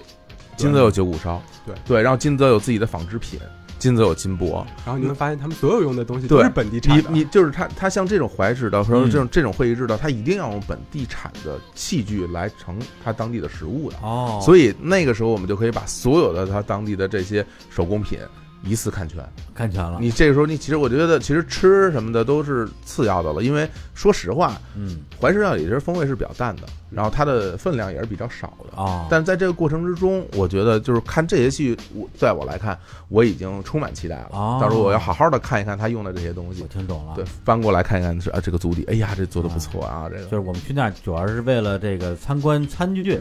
然后还吃不饱，哎吃完之后还得再吃个松屋，你可以这么理解， 你可以这么理解啊。真是米其林，真是不过如此吗？哎，但但是这个拍了照可以称霸朋友圈儿， 而且一般人拍照称霸不了朋友圈儿，为什么呀？你不知道应该拍什么。对，对吧？你跟着我去啊！我啊告诉你应该拍哪个，拍完以后你帮你你里边那话我都帮文你案完就想好啊了，文案帮你写好， 对吧？然后里边还有还还会一露出一点点咱们俩的合影。哎呀，这这当时一下就红了，是吧？十二比零啊，非常鄙视你你们你们你们这种这种这种行为啊！嗯哎要我就吃个松屋，嗯然后拍一空碗说 真香，发朋友圈儿，我我也能称霸，称霸呀，哎 好好好哎，，很金期德待。还有一个东西啊，就是嗯那个铃木大酒馆嗯啊，哎这呀是这是一个二十世纪日本非常伟大的一个禅师和嗯一是个哲学家啊。是，然后他的一个同期的一个同学，就我们前面讲四高的一个同学叫呃谷口吉郎，嗯谷口吉郎的儿子叫谷口吉生，他在美国进修之后回来，为铃木大拙特别造了这个铃木啊，大这是拙他馆造的对啊其，实都是非常熟的嗯这样的一个渊源的。嗯啊，所以整个的馆就是你你初一看，其实会觉得好像很小嗯啊嗯，但是你静静的去看它的整个的一个建筑的本身，它的水波纹，然后它的整个墙面的使用、空间的使用，就你会感觉一种非常浓的禅意嗯啊。嗯然后这个禅意也代表了日本现在的这些人，他们对于生活、对于整个的一个国家、对他们文化的一个理解和认识是嗯啊。而且我们的主题叫一期一会嘛，嗯禅和一期一会不不啊能对分家对的。整个金泽的一个我们安排的一个行走，包括体验探索，然后最后会到二十一世纪美术馆结束。嗯哎呀这又是一个太有名你了看这尖六园是老的，对啊那个二十一美术馆特别新的嗯啊，这个这个是特别漂亮，特别必漂须亮打卡。而且二十一世纪美术馆，我觉得最好看的是什么呀？嗯，都别说进去，它它前面那外空观空地上那嗯些哎雕整塑个啊的设计，我那玩意儿真的特别特别奇妙，而且它正好是你从你从江陵园下来是一个坡，你沿着坡往下走，远远就看到那个美术馆了对。对，景就感安觉人就感觉这是一什么东西啊！嗯然后你往下看，一点儿一点儿出现各种各样不一样的这种建筑，我就真是特别美。嗯哎，这个设计者是那个 Sana 的这个建筑设设计师事务所的妹岛和世，是啊，然后他他造这个建筑的这个最早的一个想法其实很简单，就是觉得呃二十世纪到二十世纪，它整个对于建筑、对于艺术的理解上面是需要有一个全新的一个认识。嗯尤其是公众参与到艺术里面去，是有很多的你可以进入到这个艺术里面去的空间。嗯所以为什么我们会觉得说，哎，也许这个美术馆外部的空间可能更赞，因为嗯你在外面，你所有的这些展示的这些艺术品，其实每一个人都可以参与进去。是，不管你是艺术家还是普通老百姓，你都可以亲身的体验到这个艺术的感觉，嗯，哎，这就很棒了。对，嗯它里边我印象中好像是现代艺术比较多一点。对，嗯，然后，那我们这个第四天的行程好像到这儿就差不多了。哎哎，呦天哪，已经就就非四天已经这么多了，非常精彩了对啊！那那我们要不然这也放首歌，温柔点儿来来了来啊休息一下啊。哎刚才我们也提到了啊，这个以白生香为原型啊、嗯的一个动画叫《陈明之时》，是呃，这个一个非常也浪漫漫的、啊、温馨呃的治愈番。对然啊后，我们放一下它的一个主题曲啊，好叫《You 啊，放右》哈，啊，对，这首歌本身大家一听哎就知道，哎，动画片一定是这个风格的，特别好啊！你特别好先听放，我先出去歇会儿。来好我们来听一下。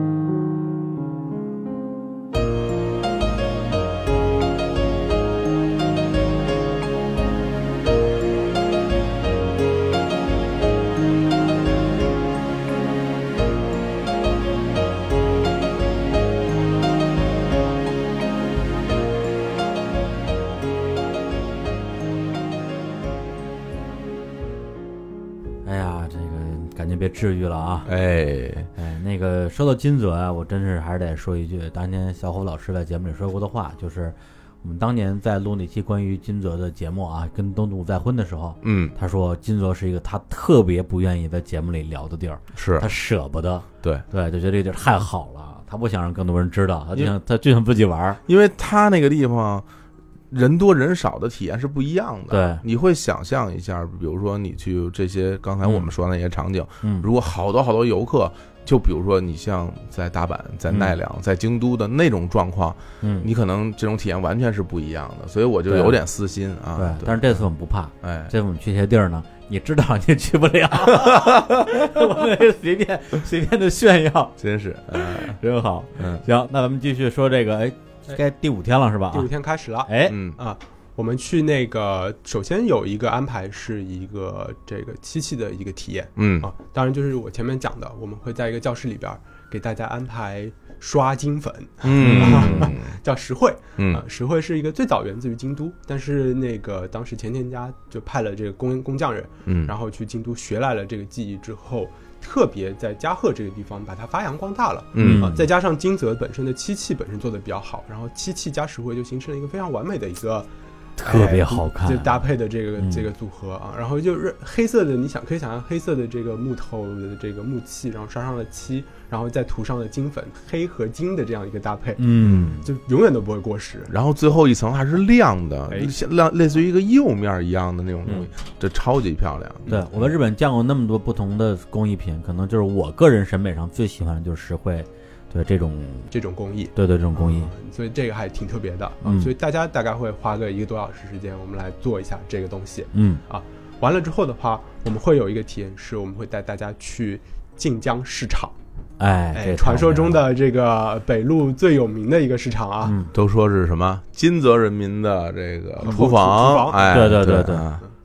这在个在这里边的话，其实有很多很多的海鲜，包括了海胆嗯啊，然后牡蛎就是那个生蚝，嗯，然后不同的季节还不一样。然后像十二月的话是吃蟹的好时节，哎呦，那边的蟹呀，越后蟹越后蟹，然后还有一些松叶蟹。松叶蟹，哇，那边的螃蟹真是有又大又多，然后好多都是刺身啊，包括煮汤或者烤。不行，不能说了。早早上早上这个能岛呃能登出去，然后抓来的，嗯立马就送到了这个对嗯晋江市场来。而且金江市场呢，就是因为我身边朋友可能去金泽的还比较多，所以我上次有一次我去金泽，然后发了一个照片儿在金江市场，一堆人在底下说一定要吃那家店，一定要吃那家 店，每个人指的店还不一样。因为因为是这样，它那个二楼对全是店面，对有不同不同的店面，每家店其实都有小有小小区别吧。对对对，但是每家店呃呃有个共通点，就是所有的那个海鲜上面都有都有金 箔，对，所以一看到那个金箔就知道，哎，这不是金泽吗？我知道这是金泽，对对对对。然后说这家店之前日本哪个首相也跑这儿来吃过，是对你一定要去吃一吃。对我其实，在日本基本上，我我应该是在所有的地方都吃过海鲜嗯啊、从北到北海道，啊、往南到冲到冲绳，包括本州岛、九州岛、四国，每个地方我都吃过海鲜。因为嗯大家有时候老说啊，说北海道的海鲜如何如何的好，或者怎么怎么样，但是。我我自己觉得啊，我在日本吃海鲜的话，有两个地方是征服了我了。一个呢是在三重县，嗯三重县那边呢，伊势伊势啊，伊势龙虾，嗯，哎，这个的确是不同凡响，嗯但它也太贵了，嗯那一个龙虾好几百，但但是真的好吃，就是那个肉简直有点像柚子一样的嗯质感了，又香甜，然后又又又又特别弹。但是另外一个就是在金泽，哎呀金泽的这个海鲜，我认为就是它的整个肉的口感的那种饱满度。然后包括它跟海，就是它还带有海水的味道，那种那种新鲜感，嗯真的是让人觉得哇，这地方这这海鲜太好吃了。对，对，然后的而且我不得不说，嗯，金泽的海鲜真的并不便宜。不便宜。我不是说它是以便宜著称的，很多时候大家可能很多海鲜市场真的 便宜量又足，比哎如很著名的像是北九州那边的塘沽市场嗯，好多人都举着很大很大的吃的，包括在广岛那边吃大很大的牡蛎、牡蛎烧什么的，它是不贵，但是我觉得总体而言还真是一分钱一文货，品质是不一样的。嗯而且我对金泽有个印象，就是我在那吃过一次鳗鱼饭，嗯因为我没去过名古屋嘛，也不知道名古屋那个是不是更好吃。哎，但是我在金泽吃那鳗鱼饭，人民币两三百一碗吧，嗯，吃完之后我再回北京，完全吃不了鳗鱼饭了，就这这太好吃了，根本不是一个一对个一个这东西，太好吃了。啊，对。所以我觉得咱们这个把这吃已经吹，哎，不是之前谁说松屋就，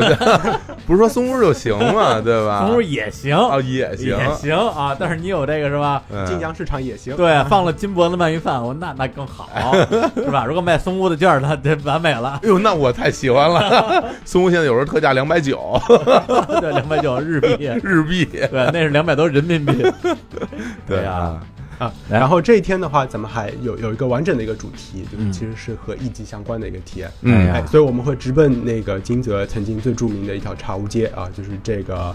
呃东茶屋街。东茶屋街嗯，嗯金泽其实有三条茶屋街，是东茶屋街是因为离这浅野川最近，然后哎，又又又背靠大山，然后有有些寺庙啊，所以这这个茶屋街是特别的火。然对，后远处有那个舞狮厅的那个哎，对茶屋街，呃嗯，然后完了之后的话，我们在在东茶屋街其实会有一个特别的安排，就前面说过了，嗯我们会去拜访这个三弦琴的匠人的这个工作坊。你说就那就那嗯，那小姐姐，哎啊啊啊啊，啊小姐姐，小姐姐，哎，那大姑小娘，姐姐教啊你弹三千琴，教哎你让他教你弹三弦琴，教你萨入库赘啊拉那种，哈哎呀啊就嗯那个然后哈，大家大家可以学习一下，然后包括知道一下三弦琴整个的制作工艺和它的弹奏技巧，哎，嗯亲手上去弹一把。我觉得这个对我来说难度不大啊哎这三根弦嘛，是吧啊？我吉他那少么一半 儿呢 那么多弦我都能弹是吧？这三根弦应该问题不大，而且对其实，在东茶屋街是一个我不得不说是一个特别特别适合拍照的地方，嗯因为它整个那条茶屋街很长，而中间还拐好多弯儿，每一个建筑都是木质的老建筑，哎对，嗯在里面拍照是特别漂亮的，就而是且满足对你想象当中日本的样子。对哎，对，而且里面很多的就是也可以喝茶的店，对嗯对，哎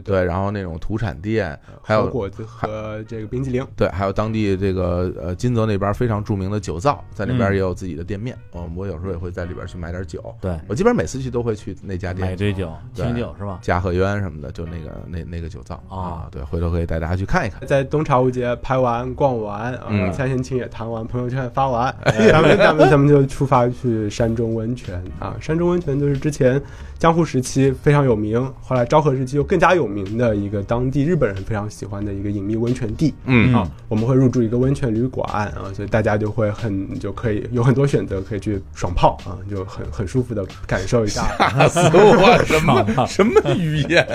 这这这这这个词组第一次听说过啊。嗯插一句啊，这个山中啊，它本身是属于这个日本石川县的加贺市啊，是它靠近那个福井县。嗯然后这个山中町呢，本来它是一个独立的一个行政单哎位，是县町村嘛。结果日本呢有有过几次这种所谓的市町大合并啊，什么明治大合并啊、昭和大合并啊、平成大合并啊，它是二零零五年啊，它跟这个以前的老加贺市合在一起，变成了现在的加贺市。嗯对，也是属于刚才提到的我们这个石川县。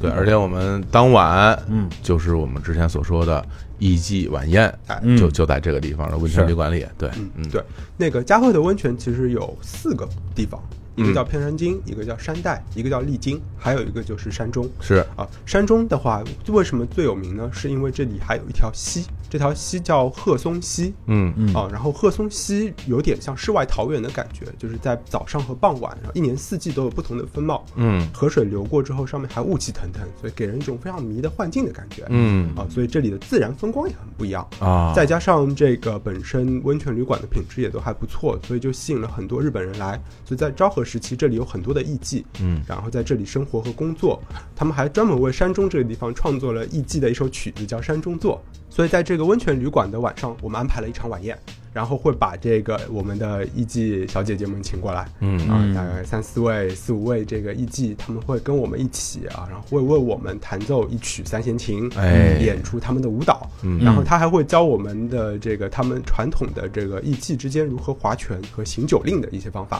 哦然后我们有机会亲身参与跟他们去 PK。我哎跟呀跟他们斗酒啊， 就是那咱们可斗不过。我在网上看过那种视频，就是那种综艺节目，嗯就是跟艺伎去就是划拳的那种。嗯他的那个划拳不像中国那划拳，就特别猛，不是什么哎呀不是 不是不是特别猛，他就好啊！但他非常温柔的那种划拳。嗯但是我是看去参与的人，嗯全都输的跟狗一样，不就是是，他是有技巧的人玩家法吗，人家应该是也要稍微动点脑子的，也要就是啊不是看、全靠运气看的反应的那种，啊也是特别看反应，对而且人家这划拳只有两个手势，一个是拳，一个是步。嗯。哦，对，然后就是你就你就跟人玩，人家专业的，嗯你你肯定得输死了。对你得喝酒，就得喝 酒。对，不过我觉得这个也好，你看咱当时，因为众所周知啊，我们都知道，还是那句话啊，这个温泉旅店的晚餐嗯一般都是以这种怀石或者会席制为主，还有加一些很多当地的一些乡土料理，就是这样这样的组成的。然后这个时候，你看你这有温泉，嗯，有这个晚餐，有合适旅馆，有艺妓的、呃嗯小姐的表演。这你说你今天这朋友圈就疯了，对 吧？啊，你这你今天是谁也不无法战胜，除了我们团员以外，没有人战胜你了。 嗯对啊，对，而且就是那天晚上，啊咱们就是等于说是先有这个一级晚宴，然后是呢，晚宴结束之后，大家可以去小泡一下温泉，然后啊，这个酒也喝差不多了，哎，然后身上暖洋洋的。嗯那天晚上我们会有一个啊，我们日坛看世界的一个固定项目，哎日坛夜谈，是就安排那天晚上，对啊我们会找一个大房间，对对，big room 啊，能够把我们这次行程的二十多个人全部装下，因为之前是分组的嘛，是也就刚刚提到的所有体验的部分，呃，有的可能是大家一起的，有的是我们分组行动的啊，这就是分组的意义所在啊，看你要跟谁玩儿。哎，然后呢，哎，但是这一次日山夜谈肯定是二十多个人在一起的，对大家可以畅所欲言，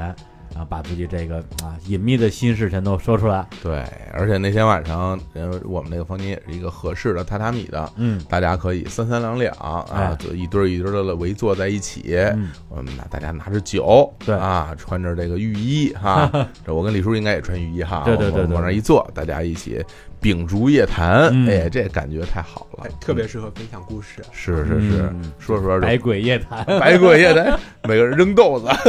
撒盐，在在屋在屋子的四个角上走，走，找第五个人，天别别别别别别到这个啊，太好了，嗯嗯那第六天就就得看你们醒不醒得过来了，哎呀，想不过来了，嗯，醒不过去来这喝就多了就哎结束了啊啊，。这不会这留留在山中了，这要要要，成万了一要山是中老人 了，我天万一要是醒得过来的话，我们安排了一个鹤松溪的徒 步，嗯一不是不是徒步啊，一就是这个定得，这个醒过来，行走啊大概有一点五公里，然后会一沿全程沿着鹤松溪去行走，啊就像走在森林里边儿，然后旁边那个溪水潺潺，就有雾气腾腾的这个感觉。嗯啊，然后那个整个的景色也非常的好，走完了之后你会觉得，哎，这个地方果然是有一种世外桃源的感觉。嗯啊然后我们离开山中温泉，我们要去一个很重要的一个地方了，嗯这个地方叫永平寺。嗯，永平寺是一个可能在很多中国人的旅行清单上面不大会出现的，我都没听说过，对在此之前，对对，但是有很多欧美人在这个地方出家，哎，啊，直接就嗯出家了，对，对就是它满足了很多欧美人士他们关于禅的一个想法，禅的一个感受。啊、嗯就是他们想到禅的时候，想到的其实是一个禅宗里面曹洞曹洞宗的这样的一个派别，哦然后永平寺是曹洞宗的大本山嗯啊、所以你能感受到的这个禅意在这里面全部都有嗯啊、然后我们在这边特别安排了一个小小的一个禅行的一个课程。然后你会和当地的这个禅宗的僧人有一个对话，有一个坐禅的一个体验，真正的感受一期会和禅的精神在这里面哦啊、有一个升华。哦，我看了一下，这个永平寺相当于是我们从山中回名古屋路上，它其实已经在福井县了。哎，对，嗯哦，所以这是一个其实是一个收尾的一个安排吧，就是让大家能够对于我们比如说一期会的整个的一个感受有一个更高的一个认识，包括也对禅有一个一不一样的一个理解。或者说对所谓的这个禅修啊有兴趣的团员可以去体验一下。哎，它有嗯专门的这个课程，呃嗯，更长的时间，两天三天都有。哦，其实原来是从来没有在认真的逛过寺庙的，说实话嗯啊，包括之前去到京都也好，奈良也好，因为我自己我不懂，嗯我不知道应该怎么来看，我也不知道应该怎么和里面的这些禅师来交流啊。嗯那这次我觉得也是一个挺好的时间，也不是说我们到那儿就一定说啊，我就我就相信了什么，我就皈依了我就改我不走我了就改变了哎，什么，完全不一样。对，我觉得就是大家去那儿了解一下整个它这个到底是怎么一个过程，是对怎么一种感觉，这种体验我觉得还是很值得去尝试的。而且是这样，就是禅宗是从中国产生的，嗯然后传到日本之后的话，它最大的一个变化就是它变得非常的世俗化。啊啊，它跟世俗的政权和世俗老百姓的这样的一个最简单的一个心愿和他们的诉求结合了。嗯所以啊日本你会看到，就是它虽然有很强的宗教，神道教也好，佛教也好，但所有的这些宗教和他们老百姓的日常生活都息息相关。嗯就当你了解了这些宗教，了解了这它的一个体验之后，你会觉得，哎，这个国家的人他们原来是这样想的，还啊挺有意思的。这倒是前些年一个特别著名的日剧啊，嗯朝九晚五，和尚爱上我 啊日本和尚可以结婚啊，山屁啊，而且最近有一这个那个那个摇滚和尚、啊电音和尚，就电念经影的啊，对对对对对，特特特别火牛。啊，特别牛。对啊，我这还是我还买过那种在那个面条上写着那个《金刚经》的面 呢，就是宽面，宽面面上有有《金刚经》的那嗯个经文，煮完之后装在一碗里边儿，每一根儿里边儿都有经 文，特别猛那东西啊。对，而且“禅”这个词儿，实际上在我们生活中也算是一个比较出现比较频繁的一个词儿。嗯大家如果对这个有兴趣的话，特别是我们未来的团员，也推荐一本书啊，叫那个《禅者的初心》。哦对作者是这个铃木俊龙，我之前看过，就他对于禅的这个理解本身是有他自己的一套体系的，嗯包括据说啊，乔布斯就是这个哎禅禅师的这个信徒啊，哦他他自己也非常喜欢看这本书，嗯。啊就做出了苹果你看，哎呀， 根本就没有任何道理就就就得这么说啊！ 你知道吗行行行行，嗯，啊，然后我们就到名古屋了，哎呀旅程的最后一站，啊，再吃一顿鳗鱼饭，哎啊，这再个吃一次烧鸟，啊之前在节目里，这个给大家讲过鳗鱼饭，专门我们之前的短节目对啊，请您入伙，哎讲过鳗鱼饭，讲的就是名古屋的这个。然后到时候大家如果感兴趣想去，我也可以带着带着大家去蓬莱轩，我们来尝尝。因为这个鳗鱼饭这东西，其实说实话还是得趁早。为什么呀？一直有报道说，这个日本的这个河鳗啊，好像快被吃光了。嗯，这个导这个吃没吃光我不知道，但是我自己的感觉就这几次，首先一次比一次贵，啊，价格越来越贵。原来可能呃两千多日两千多日币三千多，你就能吃到一一份鳗鱼饭，嗯尤其名古屋的这种三吃的这种，但是现在基本上就是三千奔四千这个价格了，哇，而且我感觉变小了。嗯，就是鳗鱼没有像原来似的那么大肥或者肥了嗯啊。当然它跟季节也有关系。嗯另外，我觉得的确是可能真是吃的差不多了，对就是赶紧吃啊，回头没有了只能吃星鳗了啊。这对，啊所以说这即将消失的这个三大奇观啊，，嗯，骑着马洲的雪，哎，死海的水，嗯，海滨谷的鳗鱼饭， 跟着我们哎就不会错过。真 是不这听说是要开东非路线了，不留遗憾啊你。们不是也有坦桑尼亚线吗？哎，哎咱咱们可以聊聊啊哎，呀， 太好了啊！哎齐，活儿。行，那咱们现在这个行程就算是这个哎圆满的结束了、啊结束了。了。嗯，除了刚才我们聊到的精彩行程之外，那因为这次也是给日坛单独定制的一个呃行程嘛，所以我们也会在住宿上有进一步的升级。嗯，同时的话，我们还会拿出一些自己私藏的特色的用餐，把它作为我们行程的一个包餐，给到大家更丰富的一个北路旅程的体验。啊，那具体的方案和具体的行程的话呢，大家也可以参考我们的路线来了解更详细的信息。哎呀，说实话，就刚把这节目聊了一一遍之后，觉得好像自己好像已经去过了一样啊。对就是有些画面虽然没有亲自到过那儿，但是可能天琴描述的啊，非常的形象啊，脑子里已经有些画面出来了。嗯，但是心里边还是会觉得就是很期待。我自己其实真是很期待这个行程。虽然说我们现在是在录这样一期节目，有时候我自己说呃多好多好多好，感觉是不是有点太吹了什么的？对，太吹何止。太吹，对，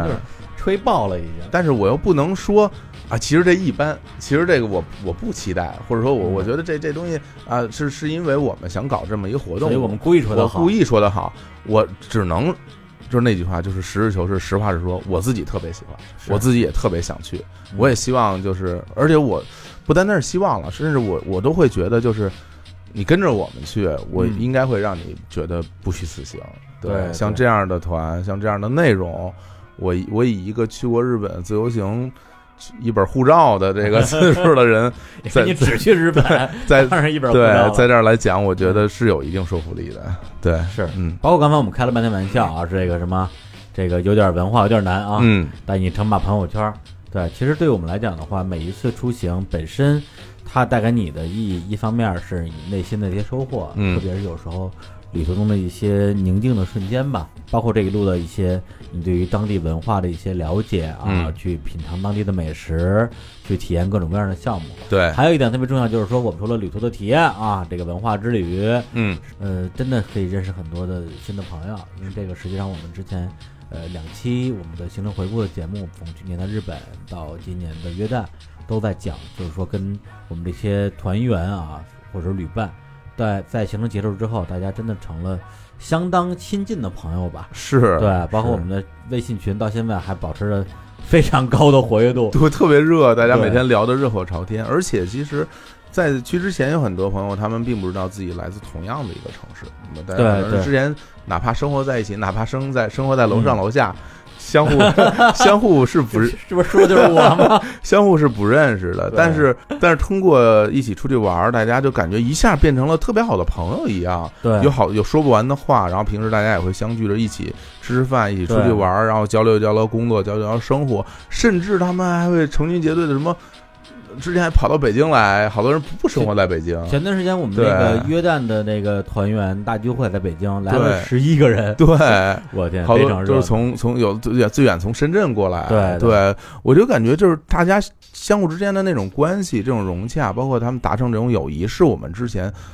就是在设计团本身这个时候没有考虑的，或者说我们没有想到能有这么一个效果，而且对我们两个在在这个团里面，最后和大家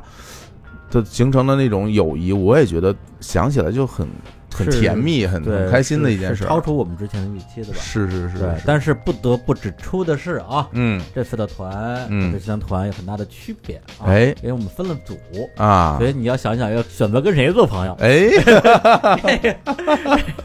PK 时间来了啊，哎，看看谁打谁，十二比零十啊！二比零 啊！哎，真的，哎呀，我觉得大家为了我们俩的身体着想 哈，也为避免切腹，啊切腹！ 我现在觉得有肯定是别的地儿，嗯这我敢说啊，咱们文化里、culture 里是浪得虚名。嗯，你说日本这个我实在是有点虚是吧？ 对，有点忐忑，觉得哎有有点打不过没啊事。儿但是呢，得这么说，这个小侯老师呢，如果你报他的这一组啊，嗯他可以负责帮你这个讲解日本文化，哎，对，然后带你陪。吃吃喝喝，哎，哎，然后李叔呢，除了不能讲、不能吃之外，啥都行。哎呀，来吧， 我只能这么说了。这付出太多了，这个 弄得我都想参与一 下，我想看看到底有什么服务，哎咱们也带团儿的，真是不容易啊！太不容易了啊！行，然后跟这儿我也提出一个啊，我们就是这今天我们俩临时碰出来的一个一个小的 idea，是，对，因为呃，截止到现在为止，我们包括去年的日本团、今年的越南团加在一起，已经有了有小小三十个队员，对曾经跟我们一起出行。是，呃，如果再加上这次的这个日本的一期会团的话，那一下可能控制到五十多人了。嗯，我就在想说，所有曾经跟我们一起同行的这些旅伴，我们是不是应该给他们一点专属的福利？哎，对，然后呢，以及他们既然已经参加过我们这么高规格的啊这样一个旅行团，是不是要邀请他们加入一个特别高大上的一个 club 对，俱乐部一个俱乐部？是然后呢，我们就想了半天啊，然后我给这俱乐部想了一个特别的信达雅的名字，响亮，哎，大家一听就肯定特别想加入这个俱乐部。哎，这个俱乐部的名字叫做韭菜菜俱乐部。 我这当李叔当李叔跟我说出这个名字的时候，我当时击节叫好，就是这个名字值一千万，这名字太值钱，太好，太喜欢了。 嗯，就是让人很想使 用，就是就是这这这怎么说？就比如说，哎，说你知道吗？我那个嗯嗯你嗯你也是日坛公园听众啊，嗯我也是。哎呦，幸会幸会幸会嗯！你是那个韭菜俱乐部成员吗？ 说我不是，我是。哎呀，这这这一种被收割的满足感。不是，这这咱们之前那个设计了一设计了一套对话，就是说，嗯哎，你日粉吗？哎，嗯我也日粉 啊。现在后边得加一句，你被割了吗？哎，我也被割了。 没有，因为现在就是经常有一个网上的说法啊，叫嗯割韭菜。 是，啊，你说知识付费啊、智商税啊等等这些说法，对对，然后呢，其实我自己是挺挺挺鄙视那种明明在割韭菜，然后又自己不承认的这哎，样一种行径的啊。对然后于是我们就想到了这样一个自嘲的是一个俱乐部的名称。然后，当然我们给韭菜俱乐部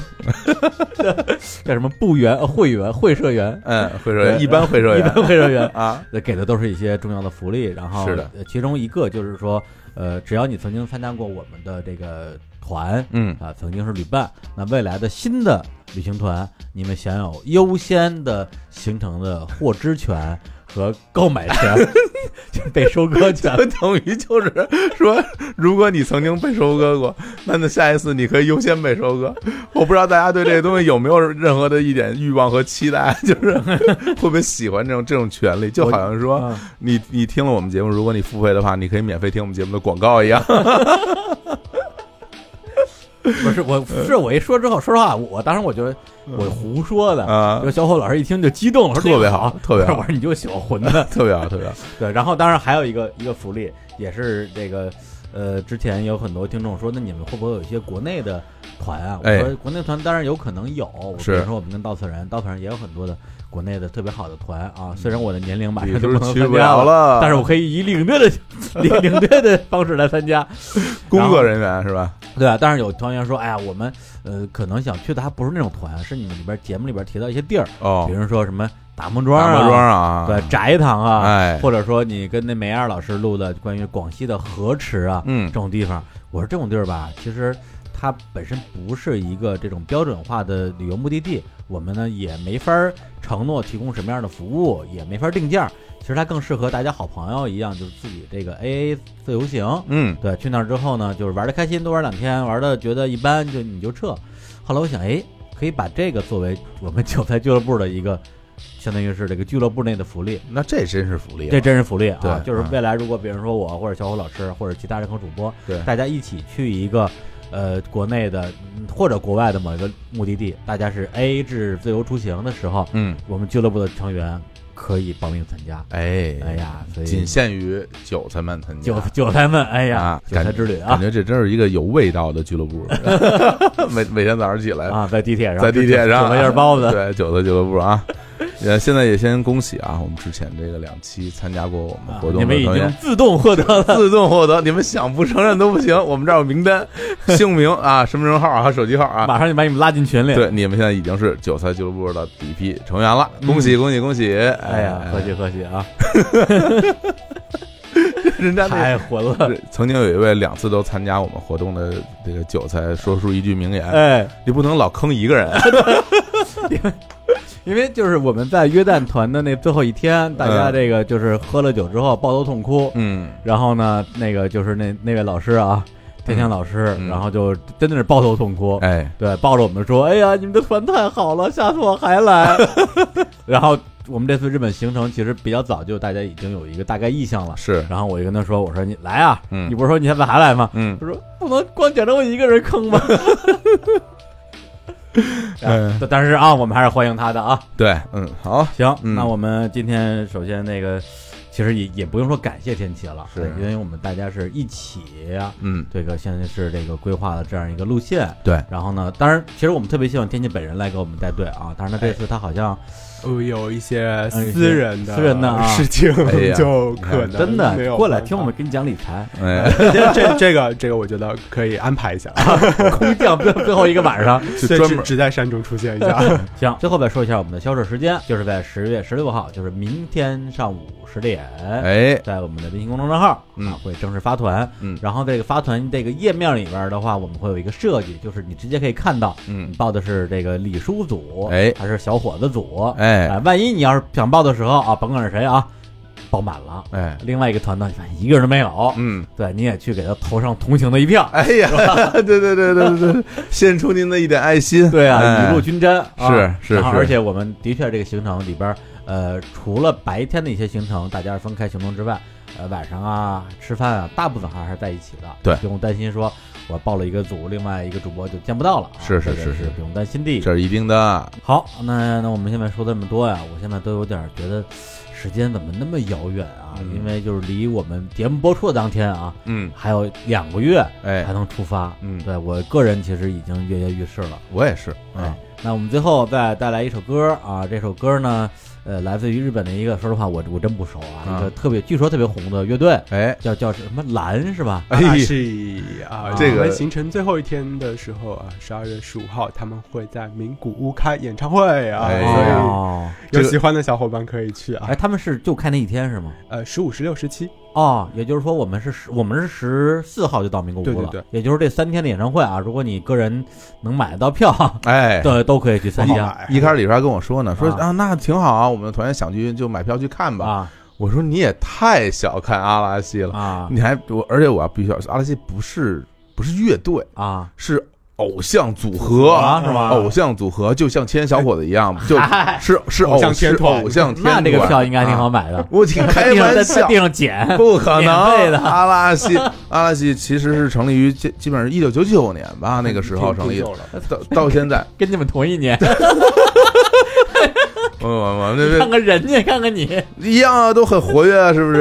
在这个杰尼斯的哈，不单单演戏啊，还还主持，嗯啊，还唱歌。哎呀，就而且我觉得，随着近近几年，这个在互联网上，就是尤其是日剧，成了一个这种走红的东西了。嗯有很多网红剧，像阿拉西好多成员现在已经迎来了事业的第五春还是第六春，就红哎呀的、二宫和也红的又红红爆群宇宙啊哦哦，他是那个那个乐不是那个那个天团的，不知道啊。不知道 哎。呀，我我我，你们日本偶像文化，我完全哎呀，这不懂太红了！我觉得我们到时候在名古屋很可能就是住宿都非常紧张，住不了，哦是吧？是？吧？对，如果你想继续再待几天的话，要还要提前做好准备。哦，对对啊，对也就是说，如果你打算咱们团解散之后，在名古屋多待两天把，把房间就酒店早点订，早点哎因订为会涨价，对就因为演唱会。对，特别红，就是超级红。我天哪！哪超级红，你到时候你可以感受一下到底有多红。嗯，对啊，行，那大家如果这个真是有他们的这个乐迷啊，哎正好也可以提前去网上看看有没有什么二手票啊之类的。是，如果大家谁买到票多了，可以送我一 张，我去看一看。行，那我嗯们最后就来放一首这个叫什么阿拉西的这个歌，啊呃已经尖叫了，小虎老师，你你选一首吧，这个我我也我也不熟。哎呀，那就啊名曲太多，随便选一首吧。哎，因为我们刚才提到了，我们会去体验这个三弦琴演奏哭啦啊，演奏《Sakura》，但嗯是阿拉西也有一首著名的歌曲叫做《Sakura》，也叫法国，啊也叫《Sakura》。这首歌其实是当时是一个日剧的主题曲，哎这个日剧也特别红，叫做《无间双龙》，啊主演是小栗旬、生田斗真、哎呀广末凉子，当年也是横扫各大这个哎呀收视收视榜啊！这嗯大家一听到前奏，估计很多人已经晕倒了啊，已经完全晕我也已经晕倒了。 来，这最后这首《Sakura》送给大家，在阿拉西歌声中，然后就结束我们这一期的节目。也希望大家明天能够准时准点儿，抢到票。哎哎，，祝福你们。哎，好，那就跟大家说再见，拜。拜。好，谢谢大家的支拜持。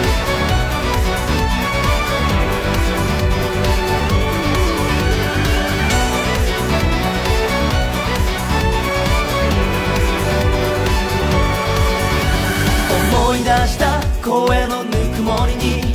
振り返れば息をするように花を咲いた夜明け前空は急いだ So tell me why 光の向こうに何があるだけの夢の中いつも触れたくて Open your heart すぐそばに愛を感じてる優しさで結ぶよいつか僕らが世界を変えてゆくならまたどこかで生まれてく与えられた今を託された未来へそして明日も何かを探し続けて何度だって脱ぎ捨てる始まりをつけていつまでもいつまでもこの心に響け